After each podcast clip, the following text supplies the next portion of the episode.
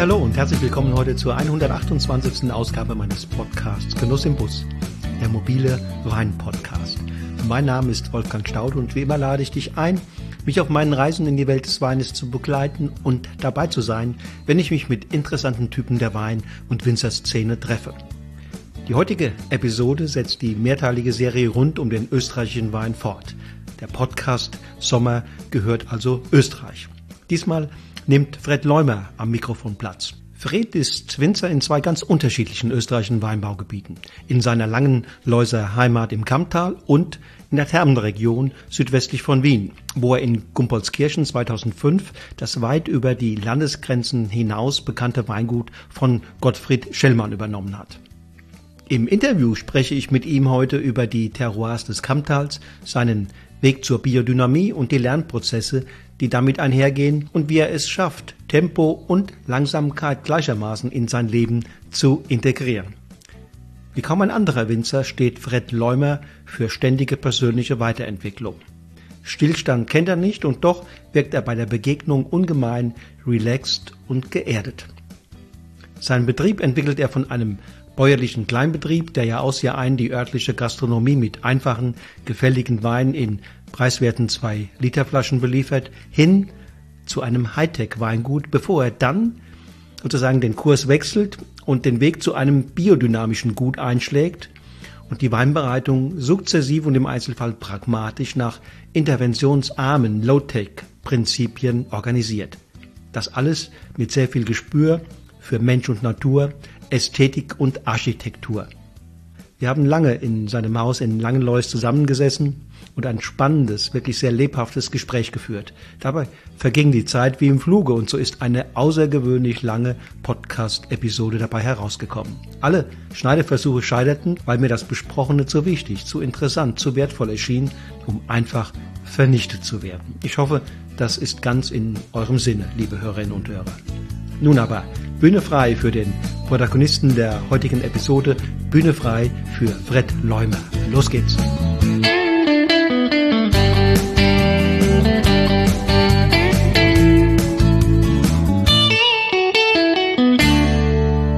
So, hallo lieber Fred, ich freue mich bei dir im Kamptal zu sein. Danke, schön, dass du da bist, Wolfgang. Ja. Das ist ein warmer Tag, den wir uns ausgesucht haben, aber dafür hast du jetzt ein kühles Fleckchen gefunden. Das finde ich klasse. Ein bisschen haben wir ja Glück, weil heute ist der kühlste Tag der Woche. Es wird noch mehr. Es wird mehr. Aber ja. wir haben schon über 30, 31 okay. waren es gerade eben. Aber es ja. werden 37. Ja. Seit wann hast du dieses Weingut? Na, ich bin da reingeboren, also ein, ein Leben lang und äh, ein Leben lang im Prinzip irgendwie mitarbeitend. Am Anfang natürlich als, als Spaß, dann als, dann als äh, begeisterter Traktorfahrer und irgendwann halt dann die, die Weinbauschule gemacht. Ich habe auch als Traktorfahrer angefangen, aber dann ebbte die Begeisterung wieder ab. Ja, ich habe sie immer nur ein bisschen. Äh, ich gebe zwar zu, dass ich die modernen, modernen Traktoren gar nicht mehr fahren kann. Äh, ich nehme immer den ältesten bei uns, wann ich fahren möchte. Aber es hat schon was. Also man erinnert sich dann an die Jugend ein bisschen zurück. Und ich komme jetzt von der Donau hoch, also über, über Krems hierher. Ähm, da war ich heute Morgen die ganze Weile an der Donau selbst. Dann fährt man so ein bisschen bergan ja. und hat das Gefühl, man kommt in eine komplett andere Landschaft. Die Szenerie wechselt.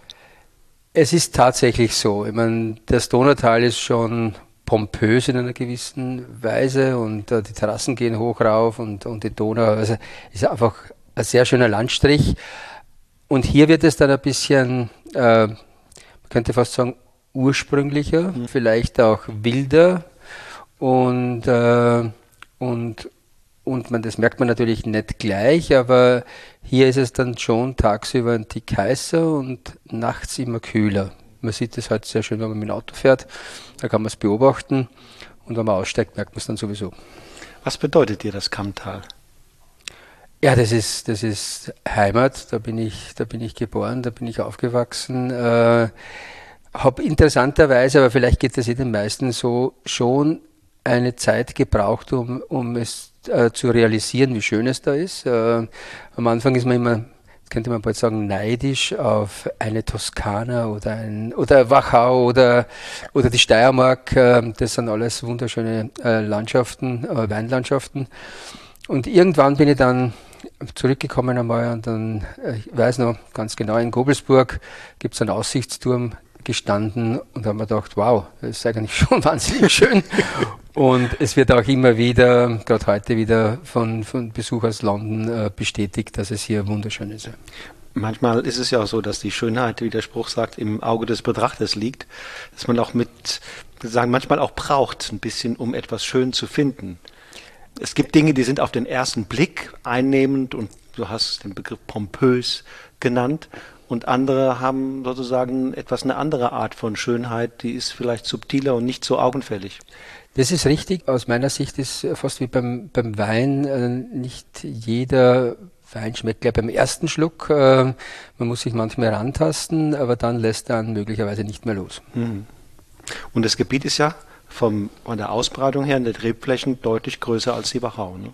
Ja, ja, das ist äh, mehr als doppelt so groß. Äh, also man, wir haben natürlich auch äh, sanftere Hügeln und dann durchaus Ebene, also nicht nur der unten am Fluss, wenn man so will, äh, auch natürlich oben äh, auf, auf 350, 400 Meter, wo man, wo man früher es relativ schwer gehabt hat, noch Wein reif zu kriegen oder Trauben reif zu kriegen und heute sind wir wahnsinnig froh, dass wir diese Höhen haben. Diese, diese Höhen, diese kühleren Flecken. Genau. Ja. Und insgesamt, wie würde man, wenn man sich mal auf den Punkt bringen wollte, was ist das Besondere des Terroirs? Also Klima, Böden, und wie unterscheidet es sich dann auch von benachbarten Gebieten im Kremstal? Ich meine natürlich diese, diese Gebiete, Kremstal, die Wachau, das Dreisental, vielleicht schon ein bisschen anders das Dreisental, aber auch der Wagram dann, liegen sehr eng zusammen und haben natürlich Gemeinsamkeiten. Klar, man das große Klimasystem, pannonischer Einfluss aus dem Osten, die Donau als regulierender Faktor, äh, den spüren wir alle. Allerdings die, die halt näher an der Donau sind, äh, deutlich mehr.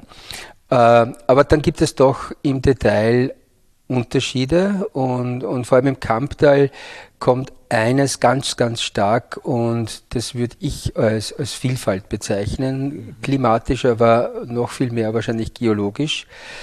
Geologen nannten das hier auch die, die bunte Palette, weil man so alle äh, 100 Meter ähm, an einem anderen Boden plötzlich ist.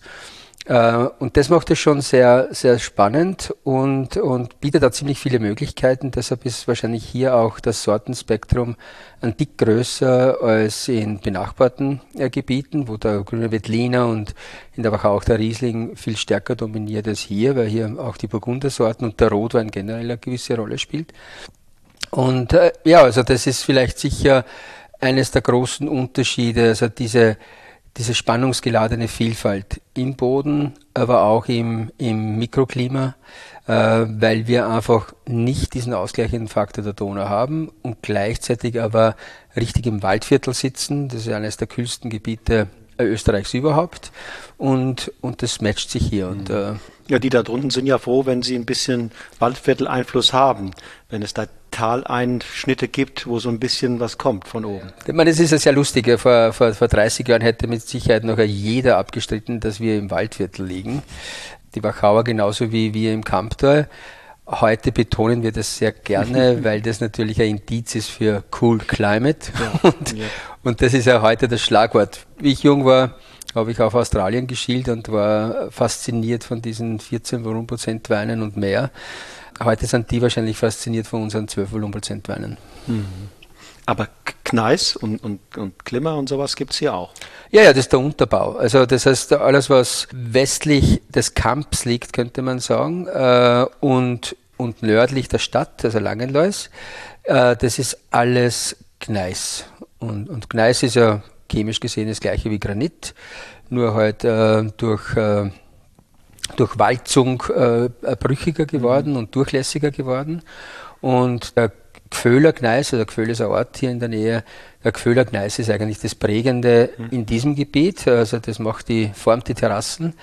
Und auf der anderen Seite haben wir dann aber Schotter, Donauschotter, Dreisenschotter, der hergeschoben worden ist bis, bis vor dem Ort, wenn man so will.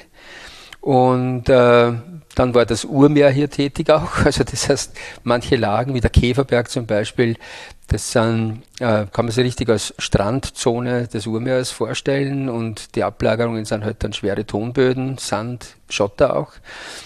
Und dann ist halt in den Eiszeiten, äh, also das ist halt der jüngste geologische Einfluss, alles überdeckt worden mit, mit Löss, angeblich hunderte Meter hoch. Und äh, heute sind nur 40 Prozent der Böden mit, mit Löss bedeckt, also das, was nach der Erosion über äh, Jahrtausende oder Jahrzehntausende dann übergeblieben ist. Der Löss kam über die Alpen oder? Der kam von den Alpen. Von den Alpen, ja, richtig. Also der ist, ich denke mal, gar nicht so weit geflogen. Mhm. Äh, vor allem hier äh, es wird nicht viel höher zu dieser Zeit gewesen sein, aber diese böhmische Masse, wo also dieser Gföhler Gneis dazugehört, das war ja äh, in Urzeiten ein, ein Hochgebirge, also so hoch wie Himalaya. Und das, was heute da ist, als das, was zusammengeschrumpelt ist uh, durch Erosion. Und es war vielleicht höher und deshalb hat sich der Löss dann hier mhm. angelegt, mhm. äh, wurde angeweht und hat halt alles überdeckt und hat den Kalk hierher gebracht. Also mhm. die Böden wo also kein Löss drüber gelegen ist, die sind eher pH unter 7, also leicht sauer, wenn man so will. Äh, aber 90 Prozent unserer Böden sind deutlich basisch und sehr kalkreich. Das ist nämlich unten am Fluss der, dann, dann nicht der Fall, ne? Richtig, genau. Ja. genau ja.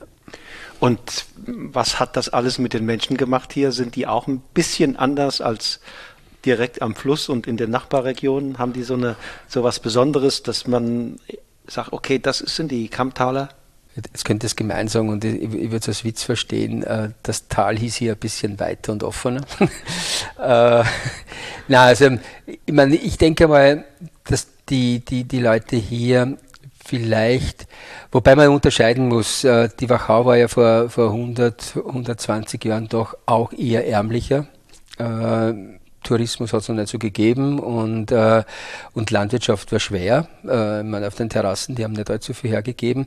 Da war es möglicherweise so, dass vielleicht die Langenläuser etwas stolzer waren und, und selbstbewusster waren als, als äh, vielleicht ein Weißenkirchen oder, oder Spitze. Kann durchaus sein, weiß ich nicht. Natürlich durch den Erfolg der letzten 50 Jahre hat sich das vielleicht ein bisschen gedreht, äh, dass so im Schnitt der Wachauer ein Tick stolzer ist, äh, vor allem auch stolzer auf, auf, auf sein Gebiet. Äh, das beginnt sich aber jetzt auch wieder deutlich zu verbessern hier, weil äh, das Kampter halt erfolgreich ist und, äh, und mit diesem Erfolg natürlich auch das Selbstbewusstsein wächst. Und die stilistische Entwicklung der Weine, du hast gesagt, es hat sich die Qualität verbessert, das Image hat sich verbessert. Was ist heute so der Kern eines, eines Kamptalers? Gibt es so eine gemeinsame Identität? Ja, und vor allem, wir haben es ja auch im Prinzip ein bisschen festgeschrieben, äh, weil nur Weine äh, Kamptal am Etikett tragen dürfen, die quasi einem bestimmten Typus entsprechen. Ich selbst habe mit dem, obwohl ich da lange Zeit äh, führend auch äh, mitverantwortlich war, heute so das eine oder andere Problemchen, wenn es zu eng wird. Mhm. Äh, wir arbeiten ja biologisch dynamisch und sind daher versucht, ein bisschen freier zu sein, was den Stil betrifft. Aber, aber es hat eines, äh, glaube ich schon, eine ganz klare äh, gemeinsame Linie läuft durch. Kamptaler Weine haben immer Frische, sind sehr knackig, äh, sind einfach geprägt durch dieses fast widersprüchliche Klima, heiß und, heiß und kalt, also Säure, aber dann doch auch reife äh, mhm. Frucht. Ich würde sie als glasklar und sehr ehrlich im, im, im Geschmack bezeichnen und vielleicht an, an leichter als, äh, als das eine oder andere von den Nachbargebieten. Mhm. Und aber ähnliche Rebsorten, Riesling und Veltliner spielen eine große Rolle, aber es gibt noch andere. Klar, also Veltliner Riesling spielt natürlich die dominierende Rolle. Äh, das sind zusammen über 60 Prozent der Fläche. 25 Prozent sind Rotwein, das ist natürlich der Zweigelt und dann als nächster Stelle wahrscheinlich äh, Pinot Noir äh, zu nennen. Aber hier spielen auch immer schon die, die Burgundersorten eine Rolle. Also Pinot Blanc, äh, Pinot Gris früher ein bisschen mehr, heute ein bisschen weniger, aber ist noch immer, immer hier. Und, und natürlich Chardonnay seit den 80er Jahren. Mhm. Und ähm, welche Rolle spielt, spielt der Schaumwein in der Region? Das ist, würde ich mal sagen, stark steigend. Also, ja, also man muss, man muss da heute den, den Pionieren dankbar sein. Da gibt es so quasi die älteren Pioniere wie, wie Jurcic, die schon vor dem Zweiten Weltkrieg äh, versektet haben. Dann gibt es einen Betrieb, den es heute nicht mehr gibt, Heimal, die, die stark in den 70er Jahren schon versektet haben. Und aus diesem Grundwissen äh, haben dann zwei Familien hier begonnen, äh, so Ende der der 80er Jahre, nämlich äh, Steininger und Bründelmeier vor allem äh, mit Sekt. Und die haben, wenn man so will, die Basis gelegt und, äh, und dann kamen also Jurcic aus Gobelsburg und, und später dann wir auch noch dazu, um, um Sekt zu machen. Und heute würde mal sagen, äh, hat man in Österreich zumindest einmal erkannt, dass Langenlois sicher zu den, zu den besten Herkünften für hochqualitativen äh, Schaumwein äh, gilt. Ähm, äh, und es gibt hier mittlerweile Qualitäten, die international überhaupt keinen Vergleich scheuen mehr brauchen, äh, nämlich auch mit dem berühmtesten Beispiel, das also in Blindverkostungen zigmal schon gezeigt worden ist.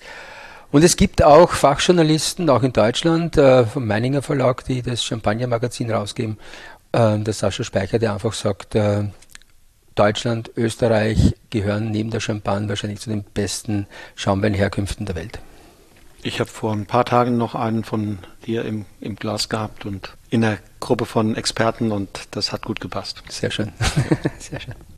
Das ist sicherlich einer der, der äh, dominantesten Trends, die wir aktuell hier haben. Oder gibt es noch weitere? Äh, naja, es laufen ja Sachen sehr oft parallel. Äh, Sekt und Langenlois ist mit Sicherheit der, der stärkste oder, oder der, der, Trend, der am stärksten Aufmerksamkeit momentan äh, kriegt. Aber man darf nicht vergessen, dass hier auch eine große Anzahl mittlerweile an biologisch äh, arbeitenden Betrieben sind, also biologisch und biologisch dynamischen Betrieben.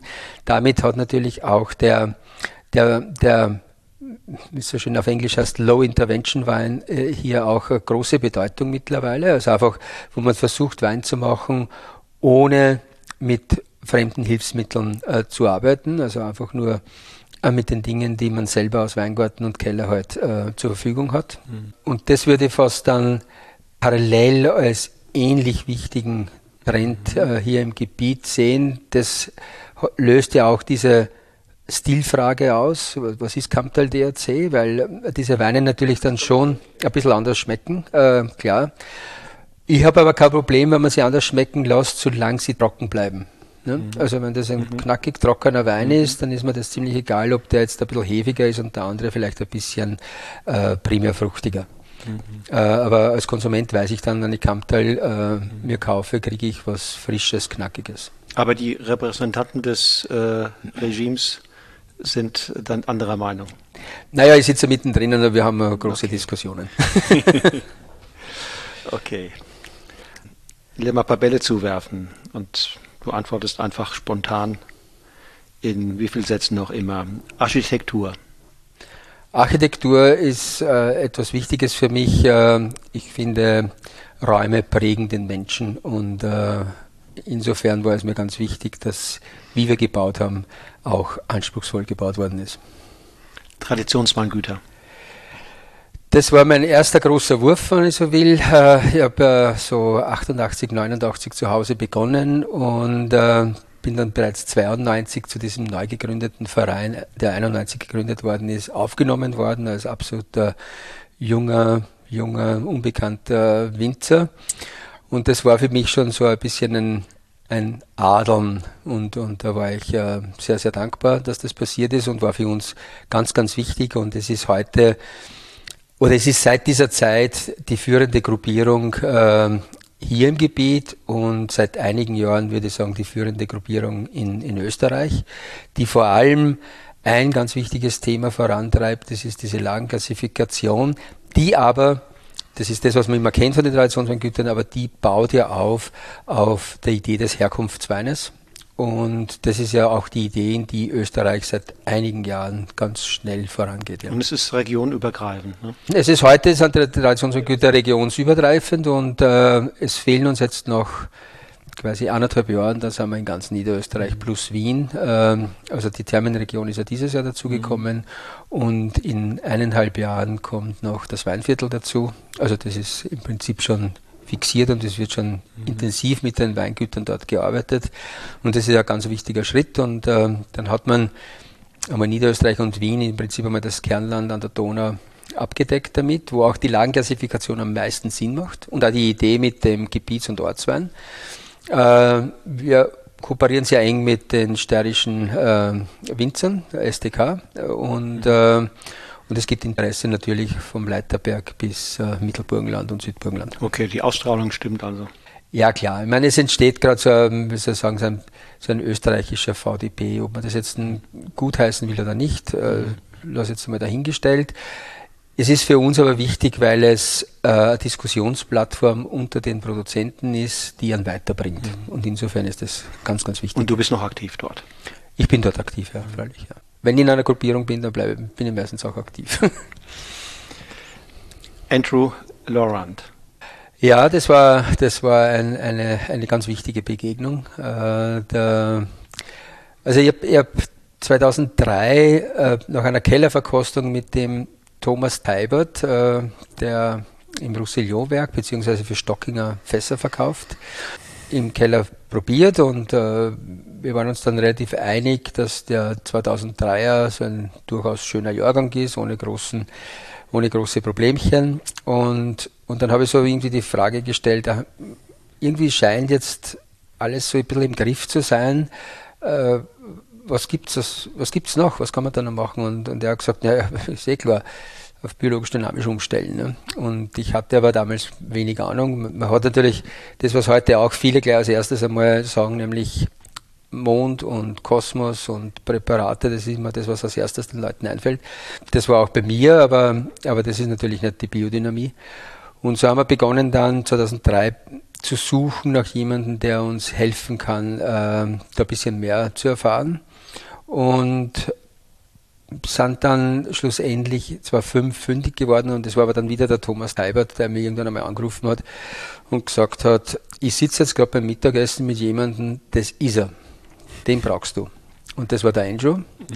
Und der Peter Malberg, mein bester Freund, äh, damals noch Schlossweingut Hadeck, äh, und ich haben den Andrew dann eingeladen nach Österreich und mhm. hatten dann Anfang Oktober 2005 einen faszinierenden Tag. Also für mich war es extrem faszinierend, äh, die Sicht seiner Dinge äh, über Natur und natürliche Abläufe und wie man Monokultur in diesen Raum dann einbettet. Und habe am Abend dann beim Abendessen beim Flo in Langenlebern beschlossen, wir stehen jetzt um. Damals 30 Hektar und haben die im Prinzip von heute auf morgen umgestellt, wobei man dazu sagen muss, ich habe nie Insektizide gespritzt, ich habe nie Herbizide verwendet, weil ich halt schon so ein bisschen ein, wie soll ich sagen, eine, eine Ahnung hatte, dass, mhm. dass das vielleicht jetzt nicht das Optimum ist. Mhm. Ich wusste es nicht, aber die Ahnung war wahrscheinlich da. Und, äh, und deshalb war jetzt der Schritt nicht so groß, wie das vielleicht scheint. Dass er groß war, habe ich erst dann zwei, drei Jahre später festgestellt. Mhm. mhm. Da werden wir sicherlich nochmal später zu kommen, äh, zu den Auswirkungen dieser Begegnung auf lange Sicht. Ähm, Leusium. Ganz wichtig für fürs Gebiet. Also äh, überhaupt, überhaupt keine Diskussion und man kann den, den Investoren nur danken, dass sie das gemacht haben hier. Ist ja nicht so ohne. Da sind ja doch ein paar Millionen reingelaufen. Und dass sie das auch mit so einem hohen Anspruch gemacht haben. Ja, das war meine Angst, ganz ehrlich gesagt. Ich, ich war nicht involviert, aber äh, vom, äh, von Stephen Hall, der im, im, im, Weingut war, weil unser Weingut ist schon 2000 gebaut worden. Mhm. Und, äh, und der hat sich das angeschaut heute, bevor er angefangen hat zu planen. Und, äh, und vor allem dann die, die, die Schweizer Erlebnisplan, die also die, die Bespielung gemacht haben, äh, die waren auch hier und mit denen habe ich das auch diskutiert. Und meine Angst war, dass es irgendwas Massentouristisches wird. Und, mhm. und da, da sehe ich halt das Kamptal nicht. Mhm. Und äh, ich konnte mir aber relativ schnell diese Angst nehmen und es ist auch Tatsache, man sieht nicht allzu viele Busse, mhm. äh, weil der Anspruch doch ein sehr hoher ist dort und es ist also der, eher der Individualbesucher äh, und, und, und Weintourist, der und was hierher kriegt kommt. Der dort? Der kriegt äh, in der Weinwelt kriegt äh, eine wunderbare Erzählung über den Wein generell, äh, über die Geschichte des Weines, über die Geschichte des Gebietes, ähm, wirklich fantastisch aufbereitet. Das meiner Meinung nach nicht nur für einen äh, Weinliebhaber äh, interessant ist, sondern durchaus auch für den Profi. Also ich habe mir das ganz gerne angeschaut auch. War jetzt schon länger nicht drin, gebe ich auch zu. Ähm, und also das, die Weinwelt ist fantastisch und natürlich daneben steht noch das vier Sterne plus Hotel. Äh, da kriegt man halt äh, von gut Nächtigen über gut Frühstücken bis schönes Spa alles. Noch zwei Bälle. Nachhaltig Austria. Eine ganz wichtige Initiative, die äh, vor vielen, vielen Jahren der Weinbauverband aufgegriffen hat und äh, in die Tat umgesetzt hat. Ich bin aber gleichzeitig auch ein gewisser Kritiker von nachhaltiger Austria, weil es natürlich für einen biologisch dynamisch arbeitenden Betrieb nicht, nicht so umgesetzt ist, wie man das gerne hätte. Da kommt halt leider so ein bisschen die Politik ins Spiel, die, die sich dann halt nicht an die Grenzen gehen traut. Äh, und das wäre aber notwendig, weil gewisse Sachen mit Nachhaltigkeit nicht allzu viel zu tun haben. Mhm. Ähm, trotzdem sind wir zertifiziert, äh, weil schon viele Bereiche, weil man dadurch auch alle Bereiche im Detail auch kennenlernt mhm. im eigenen Betrieb. Das mhm. ist, das ist äh, mhm. wichtig und man beschäftigt sich ja äh, so mhm. normalerweise nicht damit. Mhm. Und damit kann man vieles auch, auch rausziehen und ich bin auch dabei, weil ich es positiv verändern möchte, mhm. weil die Mitglieder, und das ist eigentlich der Vorteil an dem Konstrukt, die Mitglieder die Möglichkeit haben, es zu verändern. Mhm. Ist ja vielleicht auch ein Sprungbrett für, für eine Weiterentwicklung dann. Richtig, genau. Also man, so muss man es so muss man es auch sehen. Wir haben halt nur, also, also wir sind im Prinzip alle biologischen Betriebe am Anfang so unsere Problemchen gehabt, weil es halt sehr enthusiastisch dargestellt mhm, wurde mhm, äh, am, am Markt. Und, mhm. und da muss man dann halt die Kirchen ein bisschen im Dorf lassen und mhm. muss sagen, äh, das ist das eine und das ist das andere. Und die Basis, aus meiner Sicht, die Basis für nachhaltiges Wirtschaften kann nur ökologische Landwirtschaft mhm. sein. Oder das andere ist halt. Dann kann man noch eins draufsetzen und kann dann auch gucken, dass die Flasche und die Energieverbrauch und, Richtig. und der Vertriebsweg und und genau. und. Ne? Aber ich kann halt nicht mit einer Photovoltaik den Herbizideinsatz kompensieren. Das geht sich halt nicht aus. Ich muss, ich muss ökologisch produzieren und da kann ich dann draufsetzen. Ja. Mhm. Grüner Veltliner oder Riesling? Ähm, Riesling. Spiegel oder Heiligenstein? Heiligenstein. Und wie wird das Jahr 2022? Ach, das wäre schön, wenn ich das schon wüsste. die, die Voraussetzungen sind fantastisch, aber wir haben das in vielen, vielen Jahren gelernt. Man soll den Tag nicht vor dem Abend loben und mhm. das gilt im Weinbau ganz besonders. In welchem Zustand war denn das Weingut, das du hast du von den Eltern übernommen? Ja. ja. Ähm, damals, wenn du dich erinnerst, wo hat es gestanden und wo stand das Kammtal in dieser Zeit? Naja, meine, meine Eltern haben, haben ein Weingut geführt, wie man es zu dieser Zeit geführt hat. Man hat hauptsächlich äh, oder fast nur für den äh, Heimmarkt produziert, also Heimmarkt in dem Fall Österreich. Mhm. Äh, man hat, heute würde das alles als Landwein äh, etikettiert werden, also man hat nur eine relativ einfache Qualität äh, produziert. Im Endeffekt hauptsächlich weiß und da halt an, sage ich mal, an Reschen und an Lieblichen, so mhm. im Großen und Ganzen. Es war eine ganz eine andere Weinwelt. Es ist in, die Österreicher haben in 2 Liter Flaschen verkauft und die in der Toskana haben in Bastflaschen verkauft. Mhm. Also das ist ja nicht nur Österreich gewesen, sondern in der ganzen Welt. Das war ganz, ganz anders in den 70er und 80er Jahren, als das dann sich 85 und viel mehr dann in den 90er Jahren begonnen hat äh, zu verändern und, und, äh, und die haben das eigentlich natürlich mit ihren Möglichkeiten gut gemacht. Äh, da gab es ja auch zehnmal mehr Konkurrenz in gleicher Größe. Heute gibt es mhm. die ganze Welt als Konkurrenz. Mhm. Also mhm. mhm. insofern hat sich das jetzt von der Konkurrenz nicht verbessert. Also man muss schon dahinter sein. Und ja, und äh, und, und dann kam eben 85 äh, und dann kamen die 90er Jahre und, und dann kam das Wirken von, von der nächsten Generation und zu der gehöre ich. Und die hatte aufgrund der Vorkommnisse in den 80er Jahren nur eine Chance und das war echte Qualität.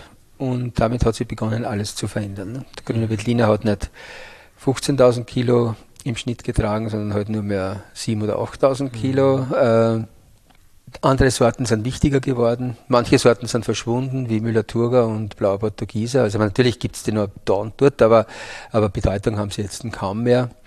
Äh, dafür gibt es halt den, den Chardonnay und den Riesling viel, viel stärker als damals. Äh, Also, wenn man so will, ein höherer Anteil an, an edleren Sorten und damit auch ein deutlich höherer Anteil an, an höher qualitativen Wein.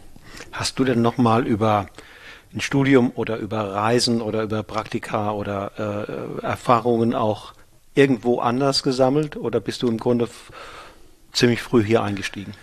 Ja, also mit, mit, mit Klosterneuburg und Langenlois alleine wäre es wahrscheinlich nicht so gelungen, wie es dann Gott sei Dank gelungen ist. Äh, na, das ist ganz wichtig, äh, äh, Erfahrung woanders zu sammeln. Ähm, am Anfang nach einer Schule ganz sicher mit richtiger Mitarbeit, also dass man da einfach so einen Jahresbogen einmal äh, erlebt in einem anderen Weingut.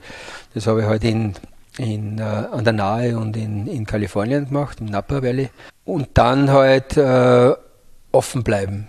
Und das, ich glaube, das bin ich bis heute und, und, und versuche einfach Dinge, die ich wo sehe, mir vorzustellen, wie wäre das, wenn ich das jetzt umsetze, was kann man davon umsetzen, was kann man davon ausprobieren und, äh, und das bringt dann dann weiter. Und, und heute habe ich das Glück halt, dass ich in, in, in zwei Gruppierungen bin, die äh, fantastische Weingüter als Mitglieder haben. Also wenn ich jetzt Respekt nehme, unsere, mhm. unsere biodynamische Gruppe in Österreich, Deutschland, Italien, äh, alles Betriebe, die man kennt und, äh, und da hat man natürlich als, als Mitglied dann einen anderen Einblick, als wenn ich nur als Besucher hinkomme und das bringt uns schon enorm weiter. Ja.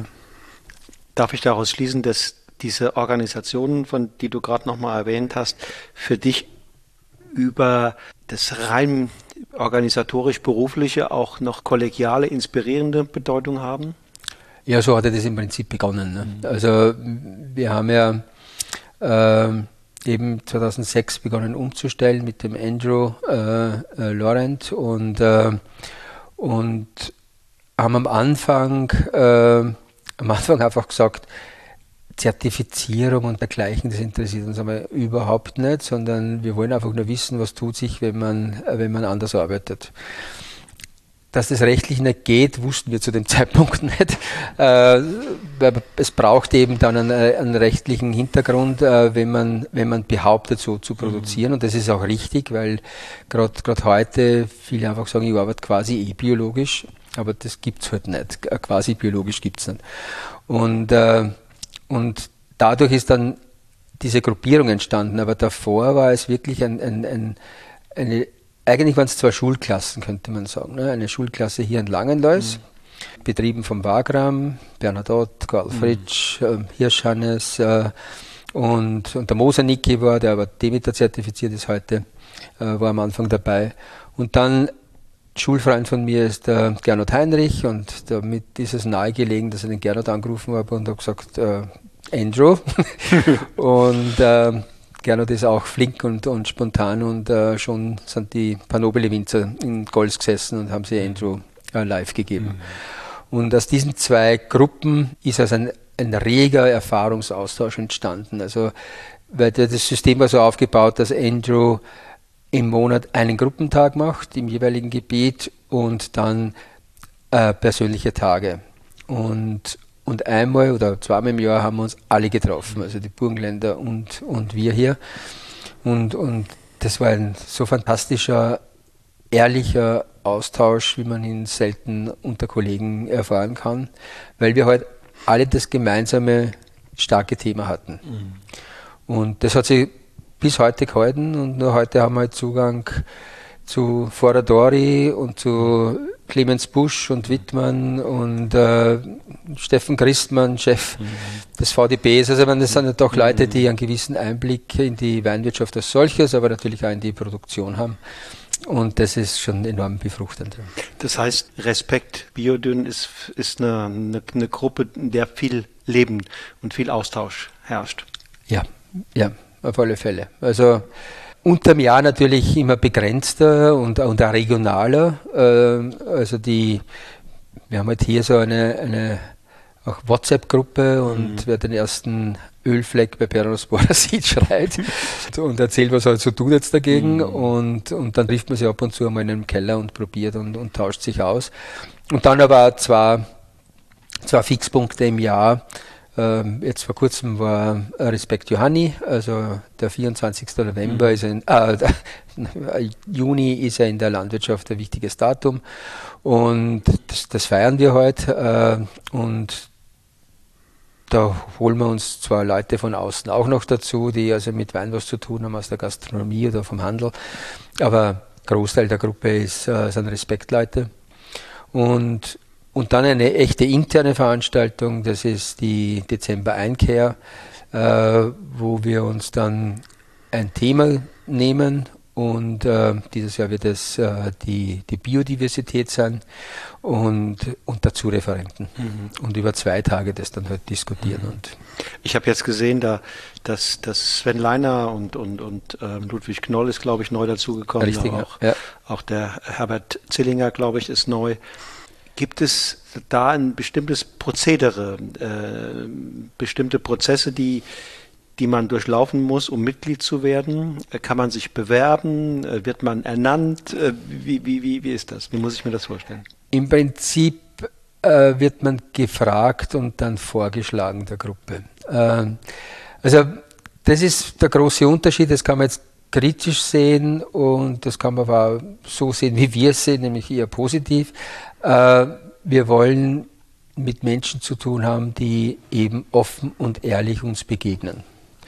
Und, und man sagt ja auch in der Biodynamie, man stellt nicht einen Hof um, sondern man stellt die Menschen um. Mhm. Und, und deshalb ist der Mensch, äh, Steiner nannte das ja, der Mensch wird zum Mittler gemacht. Äh, obwohl jetzt Steiner nicht immer so als äh, den Guru da hinstellen möchte, da bin ich weit entfernt davon, sondern ich nehme einfach eine praktische Anleitung raus. Aber ein paar so Dinge sind drinnen, die, die, die haben schon was. Und gerade für so eine Gruppe. Also der Mensch wird, als Mittler, wird zum Mittler gemacht und deshalb ist der Mensch auch ganz ein wesentlicher Bestandteil einer biologisch-dynamischen Bewegung, wie das äh, Respekt ist. Und deshalb ist es uns so wahnsinnig wichtig, dass die Leute zu uns passen, schlicht und einfach. Natürlich haben wir mittlerweile ein internes Prozedere, weil wenn eine Gruppe wächst, äh, kann es nicht immer nur Einstimmigkeit geben. Äh, das macht auch keinen Sinn. Also es braucht dann irgendwann einfach qualifizierte Mehrheiten oder halt ein bisschen darüber hinausgehend. Ähm, aber wichtig ist, dass bevor noch jemand außen informiert wird, dass er für die Gruppe interessant ist und wenn es ihm interessiert, er dabei sein könnte, wird es intern schon diskutiert, damit mhm. man nicht jemanden vor den Kopf stoßt, weil das wäre blöd. Mhm. Also ich kann jetzt nicht als Winzer kommen, anknopfen und kann sagen, ähm, ich bin seit ein paar Jahren zertifiziert bei Demeter oder wo auch immer äh, oder ich arbeite so, ich würde gerne bei euch Mitglied werden, weil ihr mir als Gruppe sehr sympathisch seid.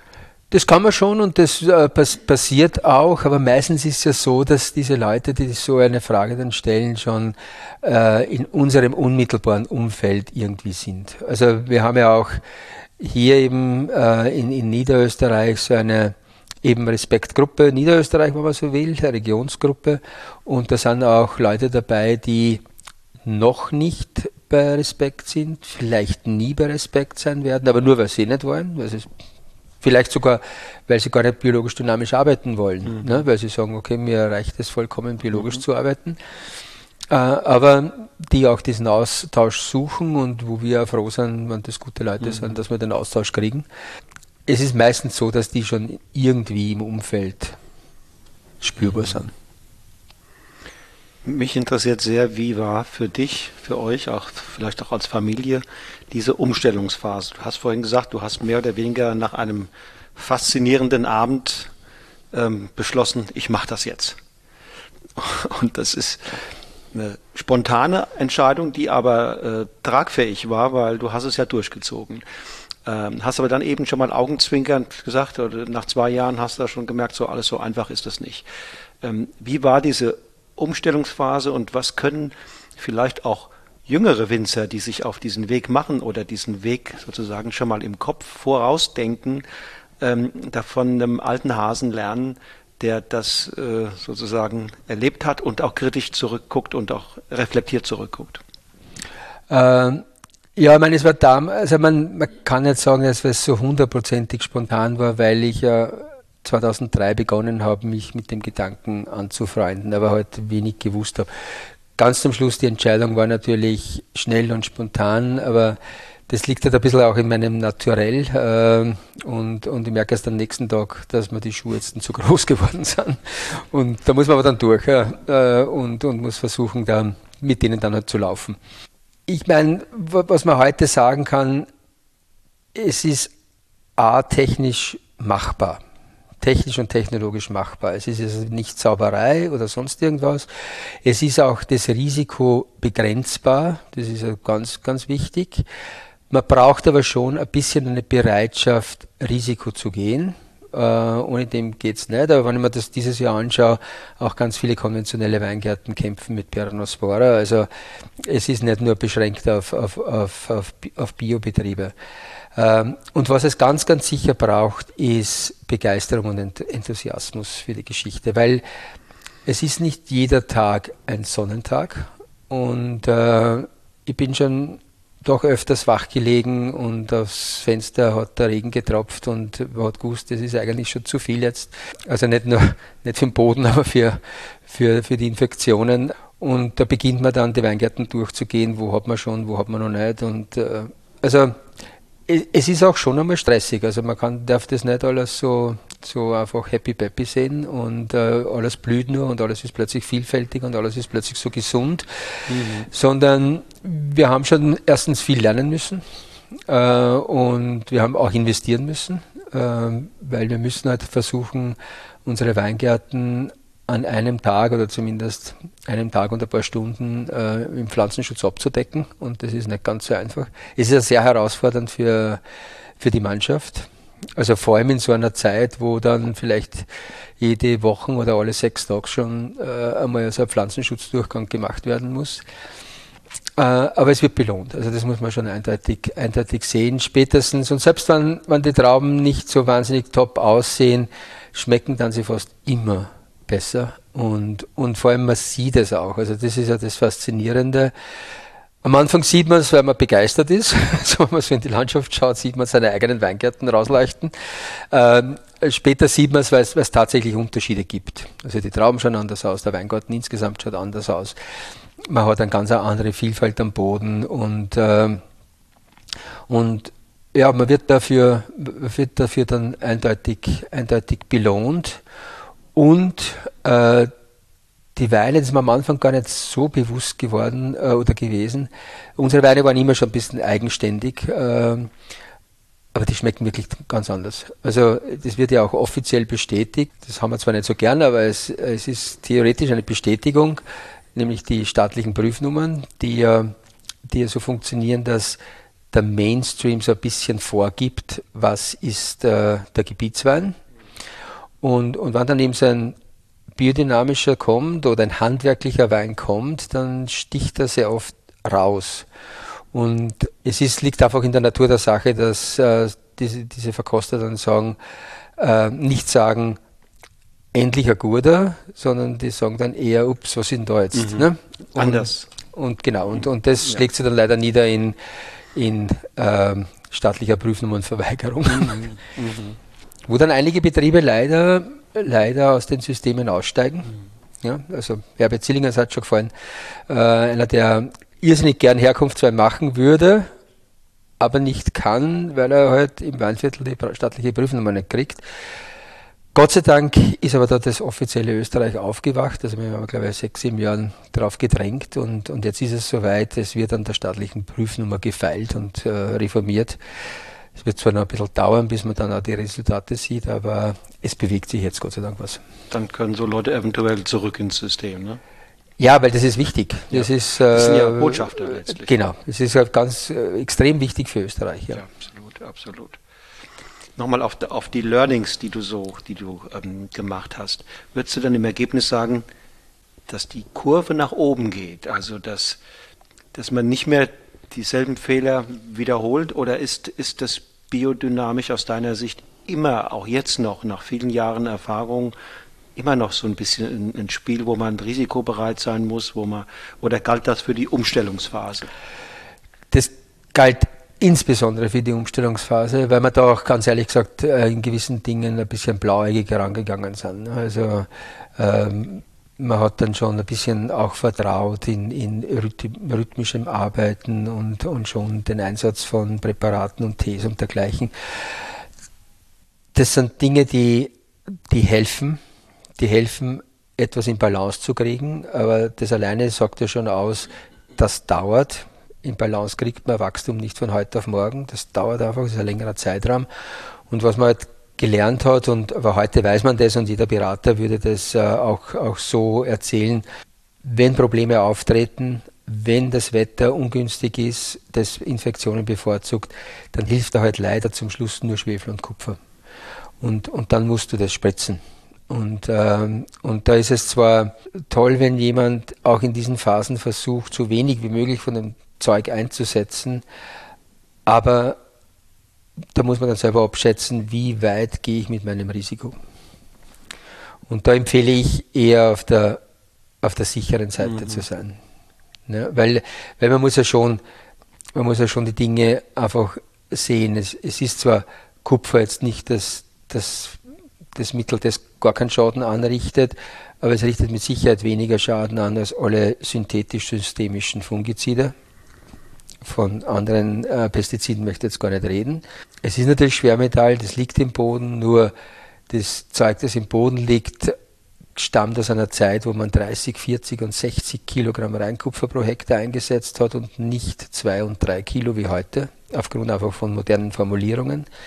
Und, und dann ist es wirklich, ob jetzt zwei oder drei Kilo einsetze, wenn ich mit den drei Kilo dann meine Ernte rette, dann soll man das eine Kilo pro Hektar recht sein. Also da bin ich sehr pragmatisch dann. Ja, man muss ja auch, auch im Sinne der Nachhaltigkeit, ja. Wenn du, wenn du deine, wenn du deine Ernte sozusagen äh, verfeuerst, dann ist auch nichts geworden. Na, und das macht, wenn man, äh, weil auch der Ludwig Knoll gefallen ist, äh, Weingut am Stein, die, die, die deutschen Winzer oder überhaupt im Westen könnte man sagen, hat man ja letztes Jahr extrem gekämpft gegen äh, Mehltau und, und auch einiges an Ernte verloren. Und was noch viel schlimmer ist, äh, er hat auch Mitarbeiter verloren, weil die gesagt haben, ich tue mir das einfach nicht mehr an.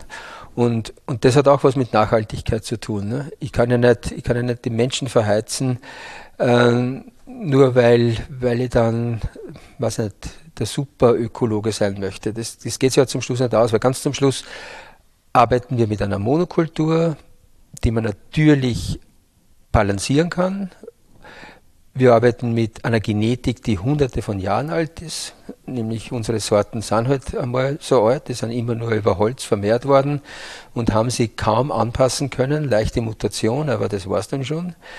Und, und damit müssen sie in der heutigen Zeit vor Dingen geschützt werden, die halt erst seit 150 Jahren ein Problem sind. Und da gehört halt der Mehltau dazu.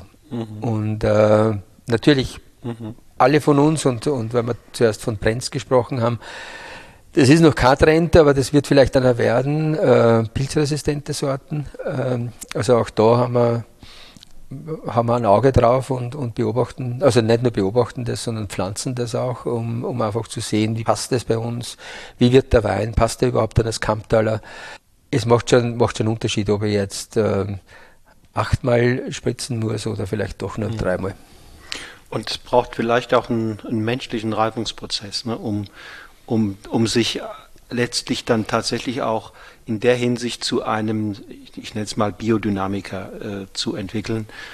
Ähm, das ist ja auch eine Wegentwicklung von einer Landwirtschaft, die im Grunde genommen sehr technisch orientiert ist, zu einer, die ein Stück weit auch anders mit der Natur arbeitet und dann auch diese Natur, und die Prozesse und die, das, das gesamte Miteinander aller Beteiligten, äh, Pflanzen, Tiere, Mikroben äh, etc.